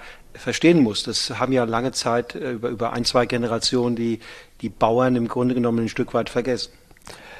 Ja, ja, aber das ist, das ist hauptsächlich, jetzt, jetzt muss ich den Steiner nochmal reinholen. Äh, er hatte von einer sogenannten Hofindividualität und dem Hoforganismus gesprochen, ähm, was ich persönlich als, als eher, also als das Grundkonzept für Herkunftswein eigentlich sehe. Ja, also dass man wirklich nur mit den Ressourcen aus seinem Ort arbeitet. Und die moderne Landwirtschaft macht es halt nicht mehr. Also Steiner hat ja schon vor 120 Jahren äh, gesagt, wenn man sich eben von außen Betriebsmittel reinholt, muss man eigentlich schon von einer erkrankten Landwirtschaft sprechen. Und wenn man sich das heute anschaut, mit Ausnahme des Bodens, der halt nicht zu bewegen ist, ist ja gar nichts mehr vom Ort. Ne? Man kauft sich die genmanipulierten Samen, man kauft sich den Dünger, man kauft sich die Pestizide, es kommt alles von irgendwo her und wird dann halt nur an diesem Ort gespritzt. Das kann also mit Herkunft ja gar nichts mehr zu tun haben, logischerweise. Und dass man dadurch aber sein, sein eigenes Mikrobiom verändert, liegt ja auf der Hand. Also man tötet es nicht nur, sondern man verändert es auch ganz stark. Mhm. Und das führt unweigerlich zu Problemen. Also dieses Grundkonzept dieser Hofindividualität ist eigentlich ein, ein Zukunftskonzept. Also es muss eigentlich wieder, glaube ich, dorthin kommen, dass man mit den Sachen arbeitet, die man hier hat. Und das kann man ja sehr modern machen. Also wir, wir machen es ja so. Wir machen Kompost mit Materialien von unserem Ort. Mhm. Wir machen daraus Tee, was nichts anderes ist, als die Bakterien des Kompostes vermehren. Mhm. Recht viel mehr ist das nicht. Und das spritzen wir dann wieder am Boden. Das heißt, unsere Mikroorganismen kommen von unserem Ort, die halt vermehrt werden und werden dann ausgebracht, damit sie die organische Substanz schneller zersetzen. Das ist unsere Form der Düngung und die funktioniert. Äh, ich brauche nichts brauch zukaufen. Ne? Da gehören noch Tiere dazu? Da gehören auch Tiere dazu, die, die ich würde mal sagen, zwei Effekte haben. Das eine ist einen tatsächlichen Input auf der Fläche, auf der sie grasen. Also in unserem Fall sind es halt Schafe. Äh, wir haben 25, das klingt jetzt nicht viel, aber wir können schon 15, 20 Hektar über den Winter beweiden und im Sommer halt jetzt gerade unsere Brachflächen. Also bevor ein Weingarten gesetzt wird, sind da schon vier, fünf Mal die Schafe drüber. Das hat einen direkten Input natürlich. Die fressen das Gras dort, verarbeiten es, äh, scheiden es aus und die, das Bodenleben holt sie das. Äh, und gleichzeitig hat es natürlich einen enormen emotionalen Effekt auf uns selber. Ne? Also so Schafe können dich schon runterbringen. Die können dich auch nervös machen, aber normalerweise bringen sie dich runter. Ähm, möchte mal einen Blick werfen auf deine Positionierung und, und auch mal gucken, auf, auf welchen äh, Füßen sie steht, Fundamenten sie steht. Und normalerweise würde ich mir vorstellen, so wie wir bisher gesprochen haben, dass, dass es da auch übergeordnete, sagen wir mal, Leit Planken gibt oder ähm, ethische Grundüberzeugungen, wo du sagst, das sind Dinge, die beeinflussen sozusagen mich überall, egal was ich tue, ob ich im Weinberg im Keller oder, oder im Umgang mit den Menschen unterwegs, so, das ist immer, äh, und deswegen interessieren mich die mal als erstes. Gibt es da sowas? Ähm, das ist zwar so ein, so Schlagwort und äh, sagt man gleich einmal, ähm, aber Ehrlichkeit ist mir schon sehr wichtig. Also in den Dingen, äh, die, man, die man tut und äh, die man erzählt. Äh, also ich, ich würde es, würde es für mich nicht aushalten, müsste ich erzählen, wie ich mir denke, Wein zu machen und mache es aber ganz anders. Ne? Also es gibt ja diesen in Vino Veritas, ich weiß nicht, vielleicht bezieht sich das mit der Wahrheit auf das, wenn man mal drei Gläser getrunken hat, dass, dass dann die Wahrheit plötzlich im Wein liegt. Ja. Aber es wird da schon relativ viel gern erzählt, äh, wie, so, wie so gearbeitet wird. Das ist nicht wird. dein Ding. Nein, das ist nicht mein Ding. Ne? Mhm. Also das, was, was wir erzählen, das, das tun wir ja draußen ta tatsächlich und das ist mit Sicherheit einer der obersten Leitsätze mhm. überhaupt. Also wir haben jetzt nicht eine Marketingabteilung, die dann schöne Broschüren mhm. entwickelt. Welche dieser Grundüberzeugungen trägst du in dir, wenn du an die Arbeit im Weinberg denkst? Wie würdest du sagen, was ist da zielführend oder was ist da, was dich anleitet? Das war und ist wahrscheinlich nur immer ein, ein, ein Prozess. Also ich komme ja, ich komme ja von, von einer Weingartenpflege und, und vielleicht auch aus einer Generation, die ganz gern die Wiese gemäht hat und die, das Laub geschnitten und unterm Stock durfte kein Unkraut stehen und äh, alles war schön gemulcht äh, oder geackert oder sonst irgendwie. Und, und mit, äh, mit dem biodynamischen bekommt man dann einen anderen Zugang. Heute bin ich gerade letzte Woche ein Gespräch gehabt mit Leuten von der Gemeinde, äh, dass man dieses Böschungsmähen in den Straßen überdenken sollte. Und, und vor allem wenn man dann gleich mal 10 Meter oder 15 Meter reinmäht. Oder da drüben ist also, ein Wasserreservoir neu gebaut worden. Schön eingesät alles, schön gewachsen alles, aber jetzt haben sie es gemulcht und ich verstehe es ich versteh's einfach nicht, warum man Flächen abhäckseln muss im Sommer. Am Abend unterschreiben wir Bienenvolksbegehren und tagsüber häckseln wir den Viechern das Futter weg. Also das macht ja alles keinen Sinn. Und da denkt, glaube ich, keiner nach drüber. Ähm, der Einsatz von Maschinen ist, ist manchmal genauso schädlich wie der Einsatz von Chemie. Also das sind halt nur konventionelle Waffen, wenn man so will. Das habe ich in der Weingartenpflege gelernt, dass es nicht wie Schönbrunn ausschauen muss, äh, sondern dass das durchaus ein bisschen wilder sein darf und, und, und dann eigentlich wertvoller ist und wertvoller wird, äh, weil einfach viel mehr kreucht, kreucht und fleucht. Natürlich sind mir die Reben dann ganz zum Schluss das Wichtigste, weil ich einen guten Wein zum Schluss haben und äh, und man sagt zwar, die Reben müssen immer ein bisschen Stress haben. Ich bin da nicht davon überzeugt. Äh, ich finde, denen darf es ruhig ein bisschen gut gehen. Das heißt aber nicht, dass sie tief dunkelgrün mit vier Meter langen Reben dastehen müssen. Äh, aber sie sollen nicht leiden. Und, und so, so legen wir heute halt die, die Pflege an. Äh, dass halt Böschungen ein wichtiges äh, Gebiet sind rund um den Weingarten, dass es Sträucher und Bäume brauch, braucht und dergleichen und dass nicht alles einfach niedergehäckselt wird. Und, und das ist ja wirklich, man, daran erkennt man ja, wie, wie schlimm die Landwirtschaft heute geworden ist, weil früher hat man Böschung gemäht mit der Sense, weil man Futter für die Viecher braucht hat. Ja. Ja. Und heute fährt man einfach mit so einem Schlägelhäcksler drüber, weil man halt hat. Und, und, und das ist also. Es bleibt auch liegen, oder nimmt man es weg? Nein, es bleibt liegen, natürlich. Es wird einfach nur, das ist halt für die Leute einfach schöner, wenn das abgeschlägelt ist. Äh, habe viele Fotos jetzt gemacht und Gott sei Dank sieht das der Bürgermeister bei uns ein, dass das nicht der richtige Weg ist, weil wenn so Südböschungen jetzt abgehäckselt werden, die, die Maschinen fahren meistens auch zu tief, äh, das ist dann keine Böschung, weil es Städten. Also das ist einfach nichts mehr, wertlos, absolut wertlose Flächen. Und man kann jetzt sagen, okay, der Meter in der Straße, der zählt ja nicht, aber 100 Kilometer und ein Meter breit ist eine ziemliche Fläche. Ne? Sind 10 Hektar, glaube ich, oder so irgendwas. Mhm. Und, äh, mhm. und, und das Gleiche passiert ja bei Fluss- oder Bachbeeten und so. Da wird reingemäht und dann liegt es im Wasser und dann fällt es im Wasser. Also man, man beschädigt die Wasserqualität, man nimmt den Insekten den Lebensraum mhm. und das alles mit Dieseleinsatz, Maschineneinsatz, mhm. Menscheinsatz. Also ohne Verstand im Prinzip. Ne? Und, und das ist etwas, was wir heute wirklich gelernt haben in den letzten 15, 16 Jahren. Ja. Also die Rebe zu betrachten äh, im, im Kontext einer großen biologischen Vielfalt, wo, wo, wo alles zusammen letztlich auch gedacht werden muss. Genau.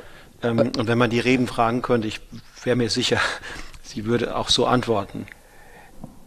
Ja, ich meine, äh, ursprünglich ist sie auf Bäume gewachsen. Also das ist eine Lichtpflanze und die wollte drauf. Ähm, das ist mit Sicherheit keine, keine äh, Drahtkulturpflanze. Ähm, aber das sind ja die, die Notwendigkeiten, die man hat. Äh, man muss ja schon auch immer sehen, wir reden hier von Kulturräumen und nicht Naturräumen. Man muss halt einfach nur versuchen, den Kulturraum so, so natürlich wie möglich mhm. äh, zu gestalten. Hundertprozentig gelingen kann das eh nicht, weil man halt einfach mit dem Maschineneinsatz und der Notwendigkeit, auch Geld zu erwirtschaften, natürlich Schaden anrichtet. Also ich bilde mir als Biodynamiker nicht ein, dass ich die Welt hier rette. Aber ich versuche den Schaden, den ich anrichte, so, so gering wie möglich zu halten. Monokultur Rebberg einbetten in einen Kontext, der dann schlussendlich weniger dramatisch ist, als genau, es nicht tut. Genau, das ist unsere Aufgabe. Und dass die, und dass die Rebpflanze nicht kontaktscheu ist, hast du, hast du, hast du ja gerade selbst gesagt. Sie ist auf Bäumen geklettert, also die äh, liebt meines Erachtens Umgebung. Ja, ja. Und nicht nur ihresgleichen. Ja. ja, und sie liebt Licht. Also eine eindeutige Lichtpflanze, so wie der Efeu eine Schattenpflanze ist. Und die zwar braucht es für Biodiversität. Und deshalb muss er einen Baum setzen, damit er auch Pflanzen kriege, die lieber Schatten haben. Ne? Du hast eben interventionsarmes Vinifizieren angesprochen. Betreibst du das auch? Was ist im Keller deine Devise? Naja, im Prinzip verfolgt man die gleiche Idee wie im Weingarten, also mit den eigenen Ressourcen arbeiten. Im, Im, Weingarten heißt es eben der eigene Kompost, wenn man so will, in der Düngerfrage. Natürlich braucht man Pflanzenschutz mit Kupfer und Schwefel. Und im Keller äh, heißt es, äh, die, unsere Hefen, also das heißt, wir setzen keine Hefen zu, sondern es beginnt alleine zu gären. Die laufen durch den Säureabbau, das machen sie auch alleine, da braucht man nicht mithelfen. Das Einzige, was wir tun, ist eine gewisse Führung äh, und das macht man halt mit, also es beginnt bei der Art der Verarbeitung, ganze Trauben pressen oder doch Maischestandzeit oder doch Maischegärung, mit Kämmen oder ohne.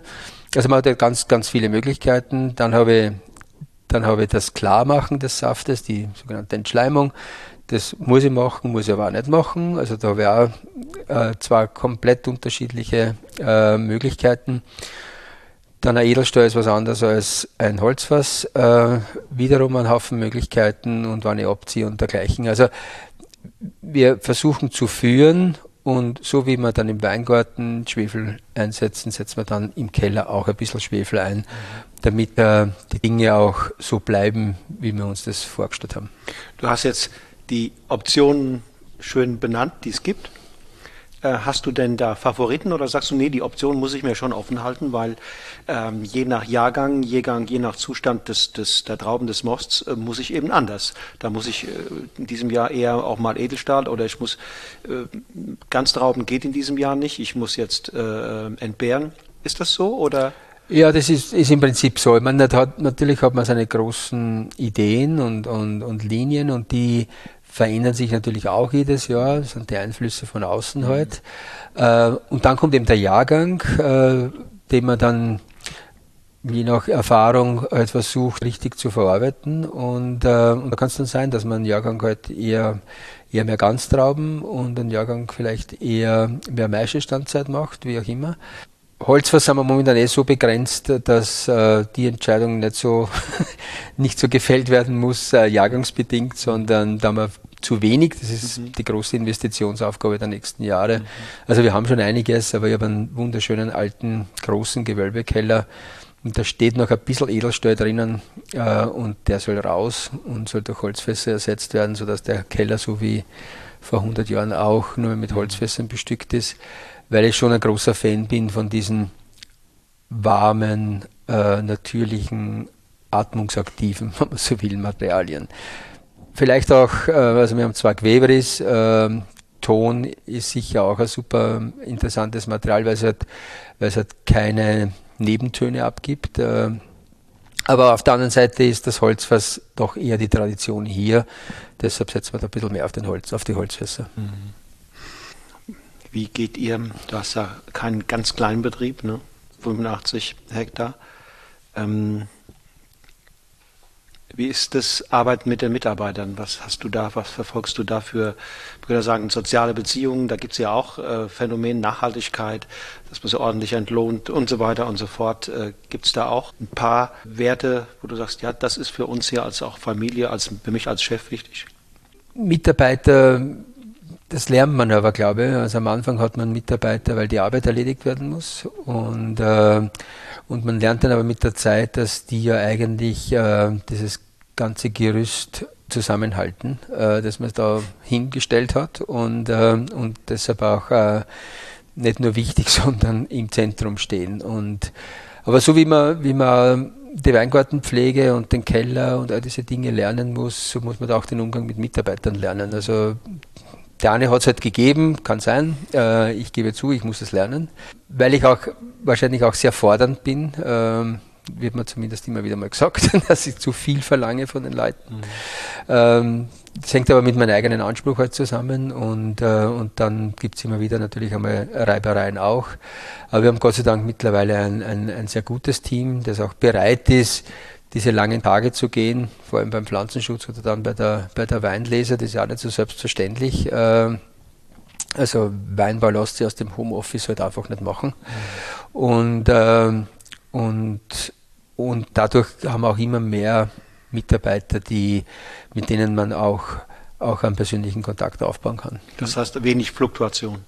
Jein, also in, in, den, in den wichtigen Positionen nein, in den, äh, in den Positionen, äh, die, die halt saisonal bedingt sind und so, schon. Man muss ja dazu sagen, äh, die Arbeit ist eine nicht ganz leichte und mhm. für einen ältere Menschen, so wie mich, dann auch schon zu anstrengend manchmal. Und dann ist es natürlich verständlich, wenn einer sagt, ich schaffe das einfach mhm. nicht mehr. Ne? Und ich habe ja vorhin gesehen, ist nicht mehr da, dein Sohn. Ähm, hat der schon Interesse da an diesem Bereich oder? Also jetzt, er ist jetzt äh, 17 und jetzt das dritte Mal im Sommer äh, für einen Monat dabei und äh, durch, durch sein Alter hat er auch begonnen, äh, Wein zu trinken mhm. und äh, mhm. interessanterweise ist er deutlich mehr beim Naturwein als beim, okay. beim Klassiker. Was wahrscheinlich also ein bisschen auch die jungen Leute sind, also denen sagt es scheinbar mehr zu, dieser, dieser, dieser traubig-saftige Geschmack der Naturweine. Mhm. Er entwickelt Interesse, mhm. aber er entwickelt auch Interesse zu Börsen und Aktien mhm. und zum Wirtschaftsleben. Mhm. Und äh, also er ist da sehr vielfältig aufgestellt. Und ich meine, Wirtschaft wäre jetzt eh vielleicht gar nicht so falsch, dann kommt einmal vielleicht auch Geld ins Haus. okay. Ähm, Stilistik eurer Weine. Du hast gesagt, die sind in vielen Verkostungskontexten dann erkennbar. Wie würdest du sie einem erklären, der sie gerade nicht probieren kann, aber schon ein bisschen Weinerfahrung hat, der also ein paar Weinbegriffe, auch Beschreibungen schon gehört hat und damit was anfangen kann.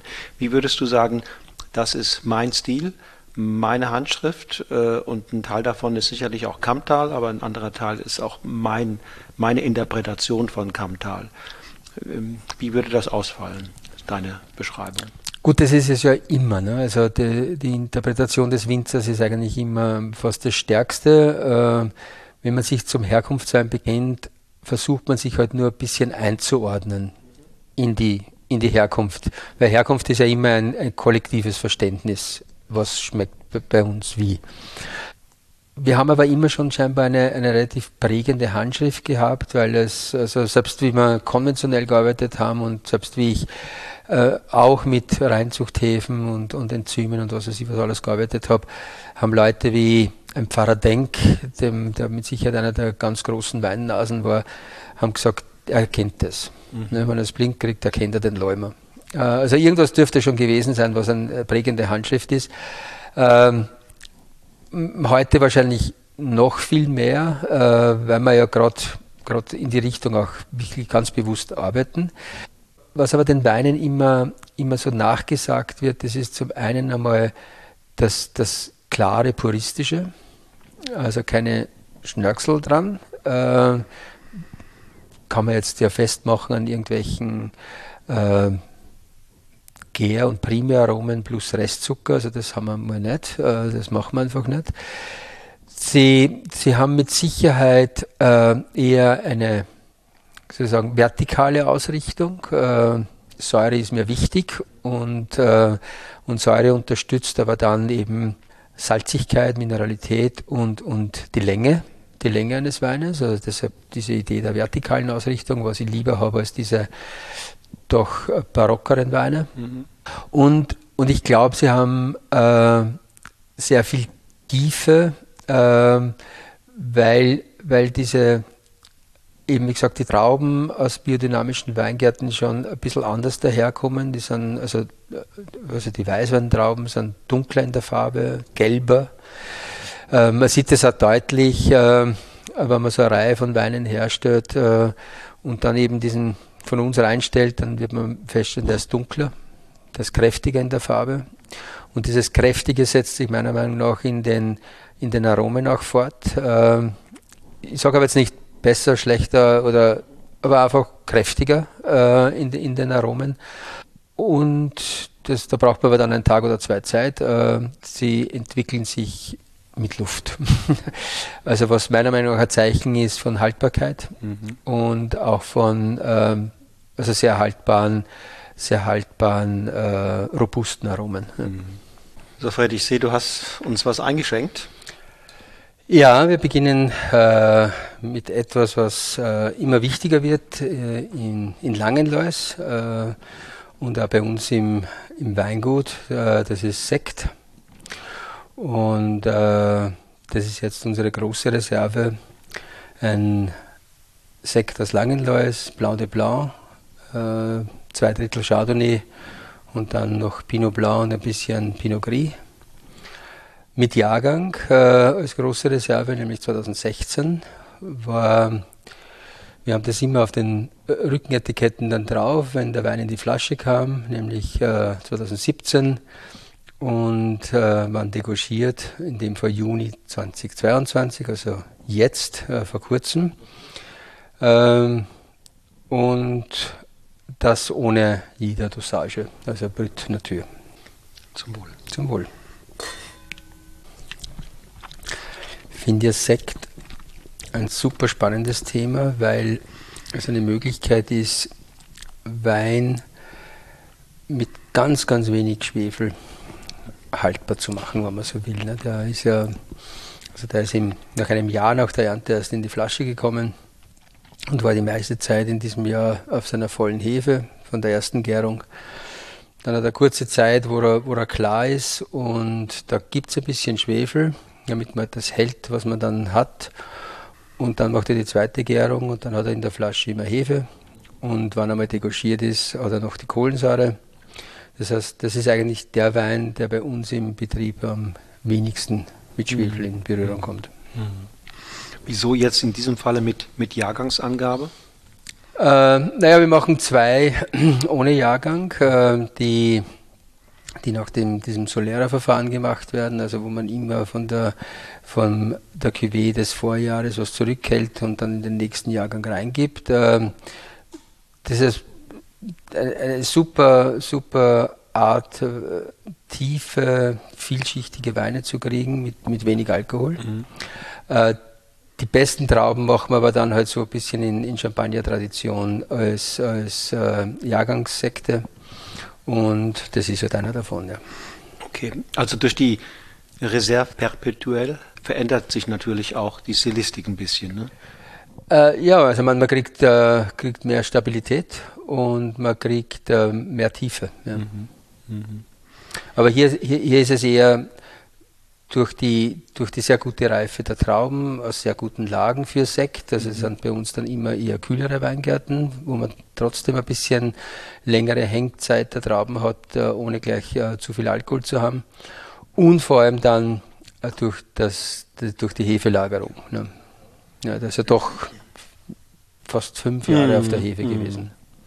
Und was er ja, was ihn ja ausmacht, ist diese, diese tolle Spannung ne, zwischen diesen frischen, dynamischen, äh, druckvollen Elementen und auf der anderen Seite diese, diese feinen Elementen, die er aber auch hat.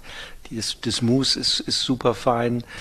Ähm, es ist ein zarter Typ und trotzdem, trotzdem nicht drucklos, im Gegenteil. Ja, ja. Und das ist insofern ja das, was wir, glaube ich, auch am Champagner so lieben. Genau.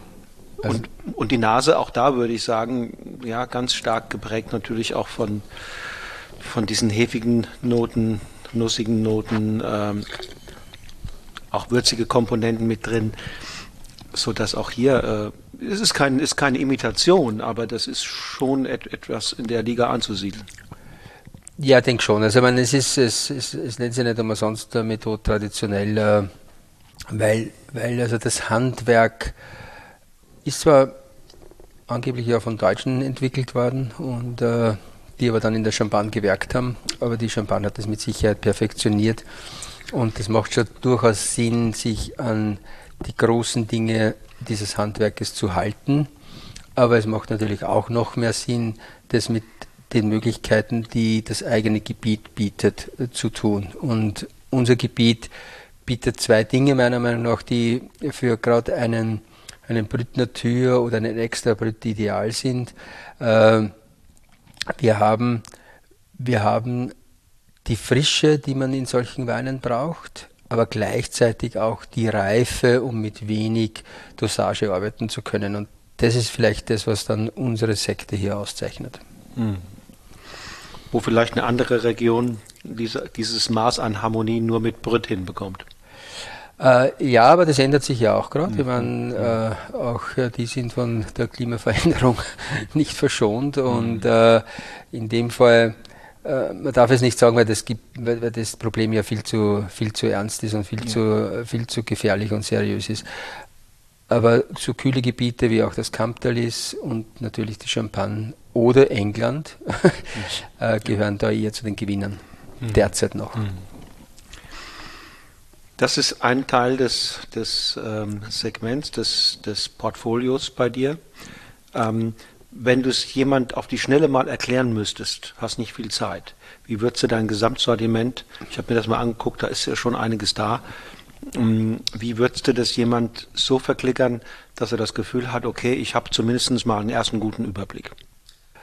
Ähm, also im Prinzip machen wir schon das, was die Region bietet und das ist äh, der trockene Weißwein des Kamptals äh, und eben, was sich äh, stärker herauskristallisiert in den letzten Jahren, dass Langenlöse eine fantastische Sektherkunft ist. Das sind eigentlich unsere zwei Dinge, mhm. die wir tun mit äh, und in beiden die, diese, diese, diese Frische und Lebendigkeit des Gebietes. Aber gleichzeitig bin ich Bauer und neugierig und, äh, und natürlich auch äh, über über die Geschichte mit anderen Sorten auch konfrontiert und auch mit anderen Stilen konfrontiert und das nehme ich sehr dankbar an und entwickelt es auch noch weiter und da fallen dann einfach die Dinge rein wie der Naturwein, der Maischefferkorrene Weißwein, aber auch ein bisschen der, der Rotwein. Äh, und da sind wir fast ähnlich aufgestellt wie in der Champagne, könnte man sagen. Die meisten Rotweintrauben gehen bei uns in den Sekt. Mhm aber die Spitze äh, wird dann als Stillwein, also als Rotwein abgefüllt, so wie das hat, hat in der Champagne auch immer mehr erwog wird. Äh, und ich glaube, das kann sich dann auch schon sehen lassen, diese Pinots aus unserem Gebiet. Das ist Pinot und dann, oder auch. Auch, äh auch Zweigelt, wobei der Zweigelt derzeit in eine quasi Naturwein-Cuvée geht, das nennt sich äh, Glücklich Rot mhm. und ist aus Zweigelt, Pinot Noir und St. Mhm. Laurent gemacht. Und mengenmäßig, kannst du das auch mal kurz beziffern? Also mengenmäßig ist äh, der Sekt in etwa 15 Prozent, äh, Tendenz zu 20 Prozent. Der Kamptaler, der, der Klassik, wenn man so will, dann äh, noch einmal, das muss ich gleich rechnen, auch 70 äh, Prozent und die restlichen 10 Prozent ist meine Neugier. ein bisschen Rot und ein bisschen Natur. Ein bisschen Rot und ein bisschen Natur, genau. Okay. Richtig. Okay. Ja. Und die 70 Prozent trockener Weißwein, das ist ja auch nicht nur ein Wein, ne? Nein, also das ist schon einmal durch die. Jetzt habe ich zwar nur die, die Lagen mit, weil ich zwei Jahrgänge zeigen wollte. Äh, aber es ist natürlich der Gebietswein, der Ortswein und dann der, der Lagenwein. Mhm. Also äh, schon durch die, durch die Art und Weise, wie das Gebiet seinen Herkunftswein eingeteilt hat, äh, ist das vorgegeben. Aber natürlich ist man meistens stolz auf die, auf die Lagenweine. Und deshalb beginnen wir aber nicht mit diesem, sondern mit dem, dem Riesling. Der kommt von einer ersten Lage, die nennt sich Steinmassel. Diese Lagen sind ja uralt, also die hat man schon vor 500 Jahren in den Büchern der Stadt mhm. Langenlois äh, aufgezeichnet, mhm. äh, damals halt wahrscheinlich zu, zu Steuerzwecken, äh, was Ertrag äh, gebracht, was sie Ertrag gebracht haben. Und der Steinmassel ist eine, eine äh, südöstlich ausgerichtete Lage, mit diesem Gneis im Unterbau, aber dann äh, auch sehr viel Ton, also Meeressedimente darüber. Also eher ein kräftigerer Boden, aber ausreichend gut drainagiert, dass er nicht äh, zu fett wird. Zu fett wird. Und ähm, der kommt jetzt aus 19 und 19 ist eines der sehr, sehr guten Jahre äh, hier im Gebiet. 21 auch? Ja, wir haben Gott sei Dank eine Serie gerade. also es sind interessanterweise, das ist zwar jetzt äh, nicht sehr motivierend für jetzt 22, aber die ungeraden äh, haben aus irgendeinem Grund in der Summe der Jahre die, die Nase vorne. Das ist ja ungeheuer kräutrig, da sind ja Salbeinoten drin. Und ja, und das ja auch sicher sind so ein bisschen zupackend und für den einen oder anderen vielleicht sogar fordernd. Naja, das Fordernde an diesem Wein ist natürlich, ähm, wer eine fruchtige Nase erwartet, kriegt sie nicht, ne? Ja, klar. Der kriegt sie nicht. Also das, das, das wäre die falsche Erwartung an diesen Wein gestellt. Aber wer sagt, ich hätte, ich brauche am, am, am, am, am Gaumen, muss es spannend sein, ähm, da brauche ich Konzentration, aber auch Frische und Lebendigkeit, all das und eine schöne Textur. Ja, also mir ist, mir ist einfach die, die, die Trinkigkeit schon ja. wichtig und, äh, und trotz allem Spaß, den man haben sollte beim, beim Weintrinken, eine gewisse Ernsthaftigkeit im Wein. Und äh, ich denke, das hat er. Und kommt auch mit der nicht eiskalten Serviertemperatur sehr gut klar. Ja, ja. Also ich glaube, solche Weine äh, sollte man, sollte man ja.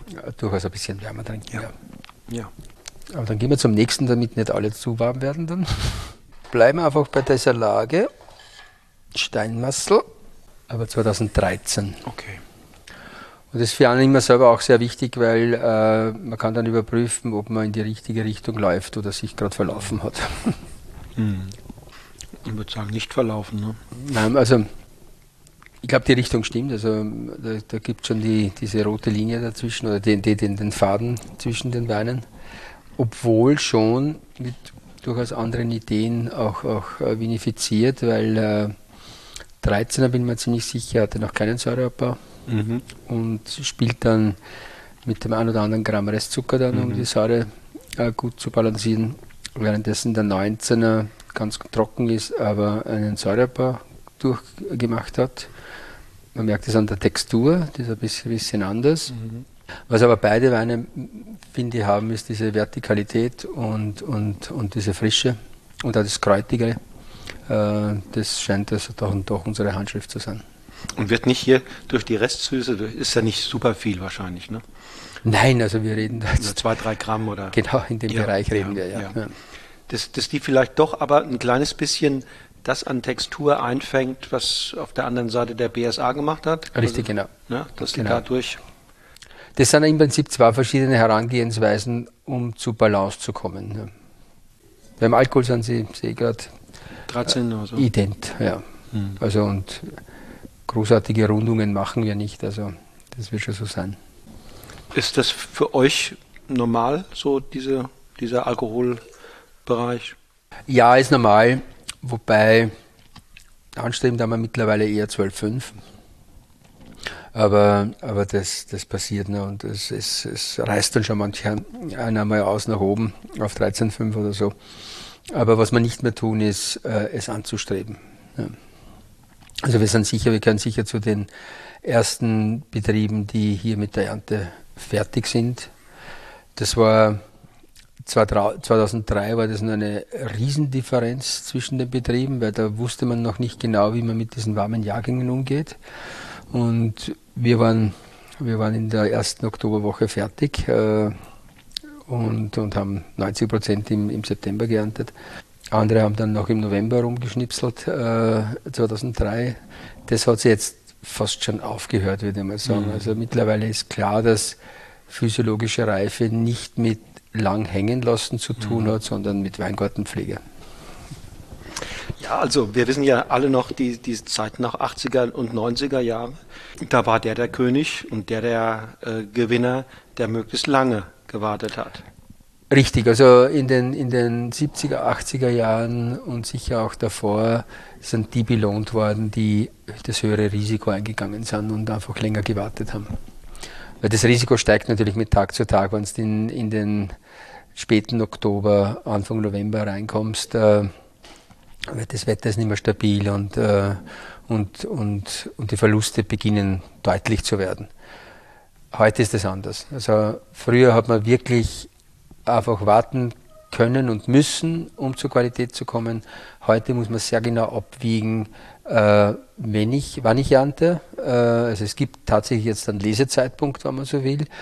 Und den kann man stark beeinflussen, eben mit dieser Weingartenarbeit. Und da hilft biologisch-dynamisches Arbeiten schon enorm, weil eines der wesentlichen Dinge, die wir versuchen zu tun, das ist wieder der, der Mensch ist der Mittler, ist Balance zu schaffen. Mhm. Und, äh, und mit dieser Balance im Wachstum bekomme ich dann auch eine andere physiologische Reife. Ich habe die in den letzten Monaten sehr viele Winzer im Podcast gehabt, die ganz bewusst sagen, wir ernten früh, ähm, nehmen lieber ein kleines bisschen Unreife auch, auch in Kauf, haben aber dafür einen Gewinn an Frische, an, an innerer Spannung, an äh, niedrigem ähm, äh, pH-Wert. Wie siehst du das? Im, Im, Prinzip genau, genau so. Das Einzige, was ich mir abgewöhnt habe, ist von Unreife zu sprechen. Mhm. In der Champagne spricht man ganz gerne bei beginnender Reife. Beginnender Reife. Mhm. Und, äh, Vielleicht war jetzt auch nur mein Wording. Äh, ja, ja, nein, ich habe das selber verwendet ja, ja. so äh, mit der Unreife. Aber es ist tatsächlich die beginnende Reife, die allerdings in sich trägt, dass manche Beeren noch nicht reif sind und manche Beeren schon ein bisschen weiter sind. Und das ist halt äh, diese beginnende Reife, äh, die natürlich aber schon äh, nach, dem jeweil, nach, nach jeweiliger Sorte, Lage und auch Stil des Weines unterschiedlich ist. Ne? Eine beginnende Reife ist für einen Stillweinproduzenten was anderes als für einen Schaumweinproduzenten ist vollkommen klar. Und da muss man sich halt herantasten und man schafft es ja sowieso nicht, also Parzelle für Parzelle, sondern man kann ja das eh nur über den Gesamtschnitt dann mhm. sehen und mhm. man hat ja dann die Möglichkeit mit Verschnitt, mhm. mit Küvettierung im Keller zu arbeiten. Und wenn die Trauben dann wieder erwarten, ein bisschen reifer sind, wenn du sie erntest, kannst du dann mit, mit Ganztraubenpressungen was machen, dann über die Rappen dann noch, noch Genau, also man kann dagegen wirken. Also bei, bei, bei Weißwein ist äh, oder das, sagen wir mal so, das Spiel, das Spiel mit den, mit den Tanninen und der Säure ist dann wesentlich. Ne? Ganztraubenpressung kann Säure äh, bevorzugen also man hat dann ja keinen Schalenkontakt und Stielkontakt und damit hat man keinen Kontakt zwischen dem Kalium der, der Stiele und der Weinsäure und damit Weinsteinausfall. Äh, also dadurch kriegt man ein bisschen höhere Säure und niedrigere pH-Werte. Und man hat aber ganz bewusst auch den, die Tannine als Spielmöglichkeit. Äh, passiert zum Beispiel bei der Ganztraubengärung. Also Pinot Noir mache ich mittlerweile ganz gerne mit ganz Traubengärung, weil man damit mit diesen, mit diesen Tanninen Frische reinbringt und Präzision reinbringt. Ja. Also es gibt Möglichkeiten, aber das Ideal ist natürlich der ideale Zeitpunkt und dann die ideale Verarbeitung. Ja. Und das setzt natürlich auch schlagkräftige Lesemannschaften voraus. Ne? Das setzt eine gewisse Schlagkraft voraus, klar. Äh, aber was hilft ist, äh, wir arbeiten ja in zwei Gebieten. Äh, Einmal Gumpolskirchen, das sind zwar nur 12 Hektar, aber das ist zehn Tage früher in der Reife als Langenlois. Und in Langenlois haben wir heute Weingärten auf 220, 250 Meter Seehöhe, aber dann auch welche auf 400 Meter Seehöhe.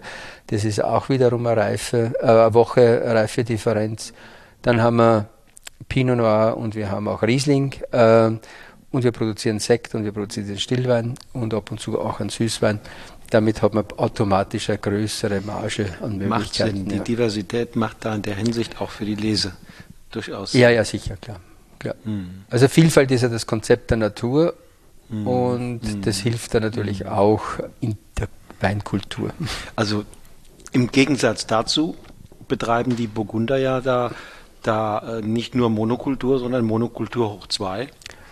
Könnte man so sagen. Äh, ja. Zwei also Rebsorten, die alle ähnlich, mal von der Haute Côte abgesehen, aber in, in dem engeren Bereich relativ Zeit, äh, in dem kleinen Zeitfenster äh, reif werden. Ja. Und dann geht's los. Ja, die brauchen dann richtig viele Leute, aber das haben sie ja auch in, in, in Bordeaux so, dass mm, da mm, ganz mm, viele Leute dann ja. am Werken sind bei der Ernte. Da haben wir es ein bisschen ruhiger. Ja. ja. So, wir bleiben bei 13 tun uns leichter im Vergleich von Lage und Sorte. Das ist jetzt Käferberg Grüner Wettliner. Auch eine erste Lage? Auch eine erste Lage, genau. Äh, der Käferberg äh, ist aber großteils nach Osten ausgerichtet, wobei man sagen muss, unser Käferberg, weil der Käferberg als Lage ähm, am Ende des Osthanges ist, äh, ganz oben liegt und dadurch Südausrichtung hat, Ostausrichtung und auch Nordausrichtung. Und unser Käferberg hängt eher so auf dem nordöstlichen mhm. Teil des mhm. Käferbergs. War ich nicht so wahnsinnig glücklich, als ich jung war. Da hat man natürlich immer auf die Südlagen geschielt. Ähm, heute bin ich ziemlich glücklich, weil gerade Grüner Wettliner doch ein bisschen früher reift, auch leichter in, den, in die Zuckerproduktion geht als ein Riesling und man dann in, in sehr warmen Lagen dann gleich einmal ein bisschen fetter wird. Äh, jemand, der hat eh noch immer 13 Alkohol, mehr als genug. Und, äh, und 13 kommt noch dazu, ist, wie gesagt, ein, ein tolles Jahr und vielleicht beim Wettliner noch einmal ein Tick mehr outstanding als, als bei den anderen Sorten. Äh, das hängt mit, mit einer, einer Phase im Jahr zusammen ganz stark, das ist äh, die Blüte. Die ist nämlich im 13 extrem lang gewesen, vor allem beim Wettliner, weil den hat es in der Vollblüte mit einem Wetterumschwung erwischt. Und da gab es, ich weiß so genau, weil, weil wir beim Fritz Wieninger Respekt Johanni gefeiert haben. Äh, und das war, glaube ich, 22. oder so irgendwas Juni, da war Vollblüte, was relativ spät ist, aus heutiger Sicht. Äh, früher nicht so, aber aus heutiger Sicht ist es spät gewesen. Aber wenn sie Johanni verblüht haben, war es immer ein gutes Jahr. Und am Tag drauf, an dem Montag, hat es dann äh, 20, 20 Grad Temperatursprung gegeben, also von 33 auf 13 runter und 70 Liter Regen. Und das hat ihm gar nicht getaugt. Zuerst war es ihm zu heiß und dann war es ihm zu nass. Und dann haben wir also gut die Hälfte der Ernte verloren äh, an kleine Beeren. Ne, also die Beeren sind nicht ordentlich befruchtet mhm. worden. Dadurch gibt es nur einen Samen. Entweder verrieseln es komplett, dann sind sie weg, oder es gibt nur einen Samen und wenn es nur einen Samen gibt, wachsen sie nicht. Und dann hat man sogenannte Jungfernbeeren mhm, mhm. und von denen hatten wir ausreichend. Aber der Vorteil war, in den Beerenhäuten, in der, in der Schale, mhm. steckt der Pfeffer, wenn man mhm. so will. Man merkt das, wenn man kaut an grünen Veltliner. Mhm. Und deshalb ist 13 ein unglaublich würziges Jahr beim, beim grünen Veltliner. Verstehe, schön erklärt. Und der, der, Pfeffer hier geht auch im Alter nicht weg, ne? Mm, ja, weil Pfeffer hat ja was mit Grün auch zu tun. Es war ja durch diese lange Blüte, war das genau, was wir zuerst gesagt haben. Man hatte Unreife, Reife und Überreife und zwar innerhalb einer Traube, weil es hat der grüne Veltliner tatsächlich drei Wochen geblüht. Und damit musst du zu irgendeinem bestimmten Zeitpunkt ernten und dann hast du eben das. Und dieses, ich glaube, es sind eher diese am Beginn der Reife Beeren, die Pfeffer bringen. Man hatte das auch bei, bei Syrah aus nördlicheren Gebieten sehr stark, diesen Pfeffer.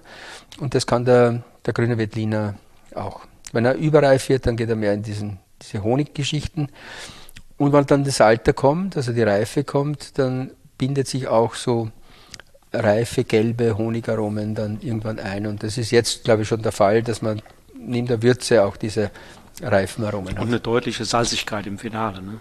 Ich, also ich hoffe zumindest, dass das so ziemlich bei den meisten Weinen von uns ist, diese, diese Salzigkeit. Ja. Fällt mir jetzt hier nochmal besonders auf ähm, und erinnert mich ehrlich gesagt auch ein kleines bisschen an Weine, die ich verkostet habe, reifere Weine bei dem Ludwig Knoll in Würzburg. Der hat ja nun keinen grünen Berliner, das sind bei ihm die Silvaner. Mhm. Aber so gereiftere Silvaner von ihm vom Stettener Stein. Die kommen mir gerade in den Sinn, äh, vielleicht ist das, ist das äh, weit hergeholt, aber die haben auch diese, diese, diese, diese ungeheure Kräutrigkeit und diese ganz eigenständige Nase mhm. und verbinden dann am, am, am, am Gaumen eine sehr sanfte, abgerundete Textur, die dann aber nicht sanft und so beliebig ausgeht, sondern die hinten im Finale dann nochmal so einen schönen Druck und ein Feuer entwickeln. Und das ist hier ganz, ganz naja, ähnlich. Okay. Ja. Vielleicht, vielleicht ist es der Grund, warum man den Silvaner den Österreicher nennt. Das war, war ja eine wichtige Sorte auch in Österreich. Mhm. Aber es gibt nur mehr ganz wenige, die sie pflegen. Ist zumindest in Deutschland eine unterschätzte Sorte. Äh, ja, weil in Deutschland halt äh, fast alles dem Riesling irgendwie untergeordnet genau. ist. Ne? Äh, so wie bei uns sehr viel dem Wettliner untergeordnet mhm. wird. Ja. Mhm. Und bei euch ist der grüne Wettliner, was hat er für einen Anteil? Äh, 50 Prozent, also so wie mhm. das okay. Gebiet das auch äh, wir haben sicher einen höheren Anteil an Riesling als, äh, als, als, im Gebietsschnitt. Also Kamptal hat so 10% Riesling, mhm. bei uns sind es 20%. Wer vertreibt in Deutschland deine Weine? Auch relativ vielfältig, äh, Gott sei Dank. Äh, sehr, sehr gut. Aber für die Gastronomie ist es äh, vor allem Lobenberg und Werner Torell. Äh, aber dann gibt es auch äh, ein, einer, der als Österreich-Spezialist, aber heute sehr viel Deutsch auch hat. Äh, das ist die Weinfurore in München. Und, und dann gibt es viele lokale Größen, die, die heute hochqualitative mhm. Weine verkaufen. Ja. Das ist jetzt 19 wieder, Käferberg. Okay, jetzt machen wir es andersrum. Wie, wie jetzt machen wir es andersrum, genau, das ist mir nicht.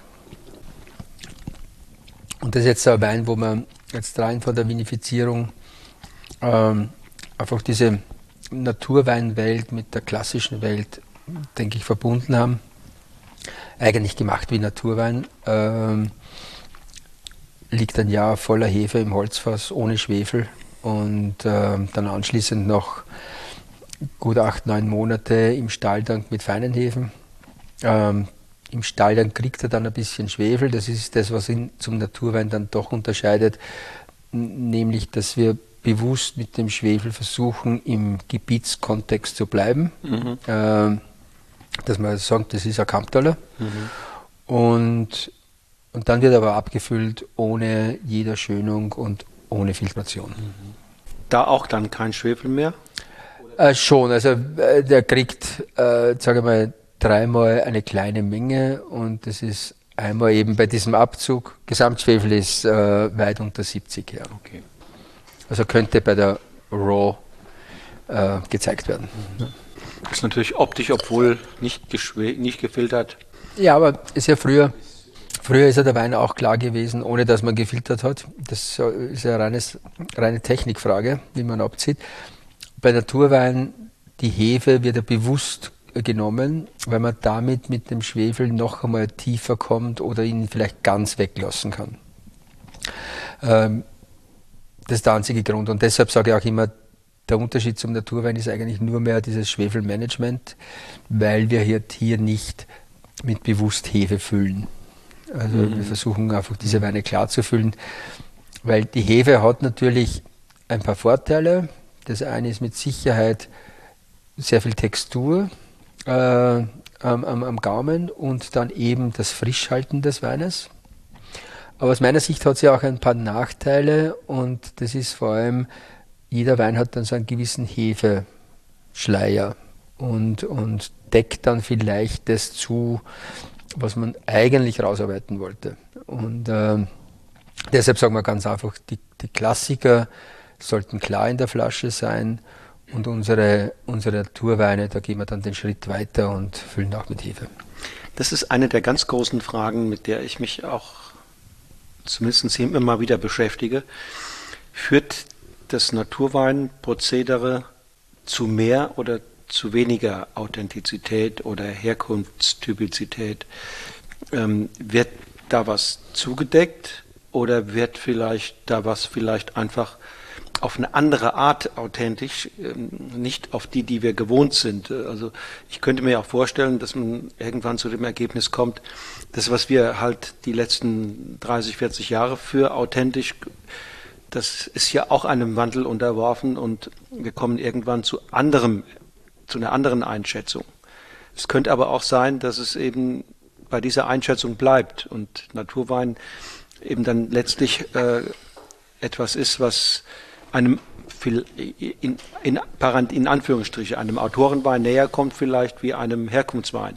Hm. Ich habe es für mich sicherlich überhaupt nicht entschieden, aber mich interessiert deine Meinung. Ist eine enorm schwierige Frage und, und ganz schwierig ist die Frage bei, bei den offiziellen Stellen zu, zu behandeln, also Weinkomitees, die sich mit dem Herkunftswein beschäftigen oder auch die Prüfnummer, die das Ganze dann irgendwie absegnen muss. Also ich persönlich meine schon, dass ein, ein Wein, der, der ohne Zutun von außen produziert worden ist, natürlich deutlich näher an seiner Herkunft ist äh, als ein Wein, der mit äh, irgendwelchen Enzymen, eventuell massivem Schwefeleinsatz. Schwefel ist ja stilprägend, das ist ja die, eigentlich die große Frage beim Schwefel, nicht so sehr gesundheitliche Geschichten, weil das, der Alkohol viel schlimmer als der Schwefel. Es ist eher die Stilfrage. Also Enzyme, Schwefel, Oxidation zulassen, nicht zulassen, äh, Reinzuchthefe, äh, schnell abziehen, Stahltank, wieder, wieder Schwefel und all diese Dinge. Dann eventuell äh, dann überhaupt in die gesamte Trickkiste gegriffen, äh, Tanninzusatz. Es ist ja doch einiges heute möglich. Äh, leider, also ich habe mal gesagt, man hat leider nicht als kleines Österreich aufgepasst, was die Großen so wollen, äh, weil es für uns ein Nachteil ist, ganz zum Schluss. Also das führt den Wein deutlich weiter weg von der Herkunft, äh, als wenn man nichts tut. Das Nichtstun, was ja nicht kein Nichtstun ist, sondern ein sehr persönliches Tun, hat natürlich eine, eine Auswirkung, dass es eher mehr der Autoren Wein ist oder, äh, und nicht so sehr die Herkunft. Die Herkunft ist ja etwas, was eben das ein Kollektiv entscheidet. Mhm. Ja? Und, und leider hat sich halt in den letzten 30 Jahren das Kollektiv eher für, für den technologischen Wein entschieden und deshalb meint man als Konsument mhm. Herkunft so zu erkennen. Aber ich glaube, es ist ziemlich schwierig, äh, wenn ich jetzt hier 10, 15 Wettliner aus Österreich stelle, die zuzuordnen, wenn ich die blind kriege. Mhm. Also wirklich zu sagen, ist ein Wachauer, ist ein Kamptaler, ist ein Treisendollar und so weiter, ist ein Wiener. Weil eben, weil eben da die Technologie prägend ist. Bei den Naturweinen ist natürlich der Winzer der prägende. Aber wenn sich der in die Idee der Herkunft einbringt, glaube ich schon, dass es deutlich mehr Herkunft ist und wenn das alle tun würden, würde auch der Konsument dann das wieder als Herkunft erkennen. Weil das, was uns wirklich prägt im, im Geschmacksbild, ist natürlich immer das, was man am liebsten und am häufigsten zu sich nimmt. Ja, also wenn, ja. ich, ich, ich sage halt immer, wenn jemand, wenn jemand einen Filterkaffee mit Milch und Zucker trinkt, hat er vielleicht mit dem Espresso seine Probleme. Und jemand, der nur Espresso trinkt, trinkt mit Sicherheit keinen Filterkaffee mit Milch und Zucker. Und, und, und so ist es beim Wein nicht anders. Also das, was man am liebsten trinkt, das erkennt man auch als das Richtige, wenn man so mhm. will. Mhm. Und das gilt natürlich auch für die Herkunft.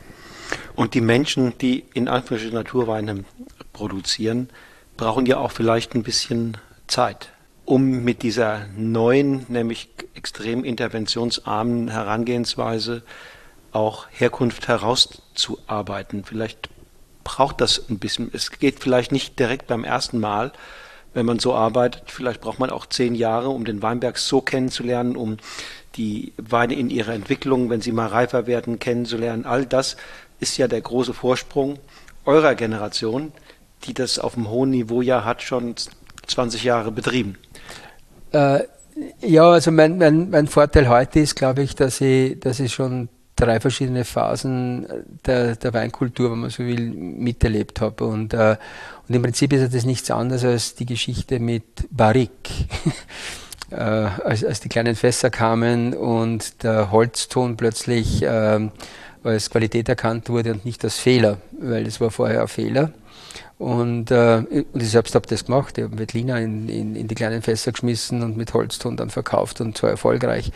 Und, und, äh, und da gab es ja dann die Auswüchse mit Doppelbarrik. Ne? Also da hat sich jemand neue Fässer gekauft, ein Jahr lang drin, dann hat er sich nochmal neue Fässer gekauft, noch mehr ein Jahr drinnen. Also der pure Wahnsinn. Es ist im Prinzip genau das Gleiche wie, äh, wie die Auswüchse im Naturweinbereich. Ne? Wenn man plötzlich, man plötzlich flüchtige Säure, die eindeutig präsent ist und Maustöne äh, zum, zum guten Ton gehören. Also meiner Meinung nach nicht. Das ist ein Fehler und wird ein Fehler bleiben. Es kann natürlich schon sein, dass ein bisschen flüchtige Säure extrem Durchaus, unterstützend ja. ist für die Aromatik, so wie auch ein bisschen Brett ja. möglicherweise zu 100 Parkerpunkten führt.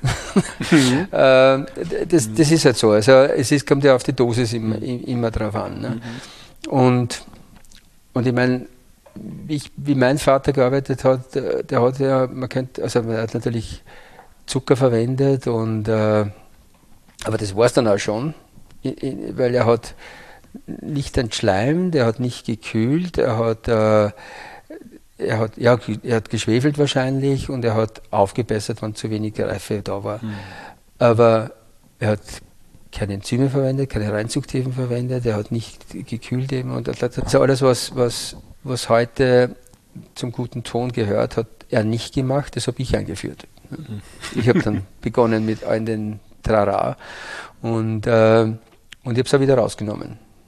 Und, und so haben viele, viele Doppelbarrik gemacht und viele haben das wieder voll zurückgenommen. Also in unserer Gruppe sind mehr als genug Betriebe, die ein sehr modernes Weinmachen mal äh, gemacht haben und, und heute sich damit ja kaum mehr identifizieren können und, und einfach zurückgegangen sind. Allerdings, und das muss man halt sagen, mit anderen Trauben. Ja. Das ist ein ganz großer Unterschied zu den 80er Jahren. Absolut. Da hat sich im Weinberg doch viel geändert. Äh, es ist war ja schon auch ein bisschen die letzten 10, 15 Jahre die äh, Ära, wo im Weinberg viel dazugelernt und, und viel besser, vieles besser gemacht wurde. Heute sind die Weingärten anders gepflegt, jeder geht durch und bricht Triebe raus und dergleichen und damit bist du automatisch einmal mit niedrigeren Erträgen unterwegs. Und, und das hat man natürlich verfeinert und, und dann kam eben die Biodynamie dazu, das heißt also Bodenpflege hat sich radikal verändert. Heute ist ja auch nicht, äh, nicht nur die, die, die, also auch die, die, die konventionell arbeiten, haben heute eher begrünten Boden. Mhm. Äh, und, und dann kam zum Beispiel noch äh, der Rebschnitt dazu, der im Prinzip auch wieder ein, eine Idee von früher war, weil früher bei der Stockkultur hat man immer so einen kleinen Zopfen oben drauf geschnitten, niemand hat einen Ast rausgesägt, also das, das hat mit Sicherheit niemand gemacht. Äh, in der Schule haben wir dann allerdings gelernt, dass man Säge dabei hat und äh, exakt geschnitten und äh, das hat im Prinzip dann gegründet in kürzerer Lebensdauer der Rebstöcke und, und die heutigen Esker-Probleme kommen aus mhm, dieser Zeit. Genau. Ihr macht sanften Rebschnitt? Wir machen sanften Rebschnitt und ist ja faszinierend, wir sind, haben umgestellt auf Biodynamie und haben sich über alles mögliche Gedanken gemacht. Also wie geht es dem Regenwurm am besten?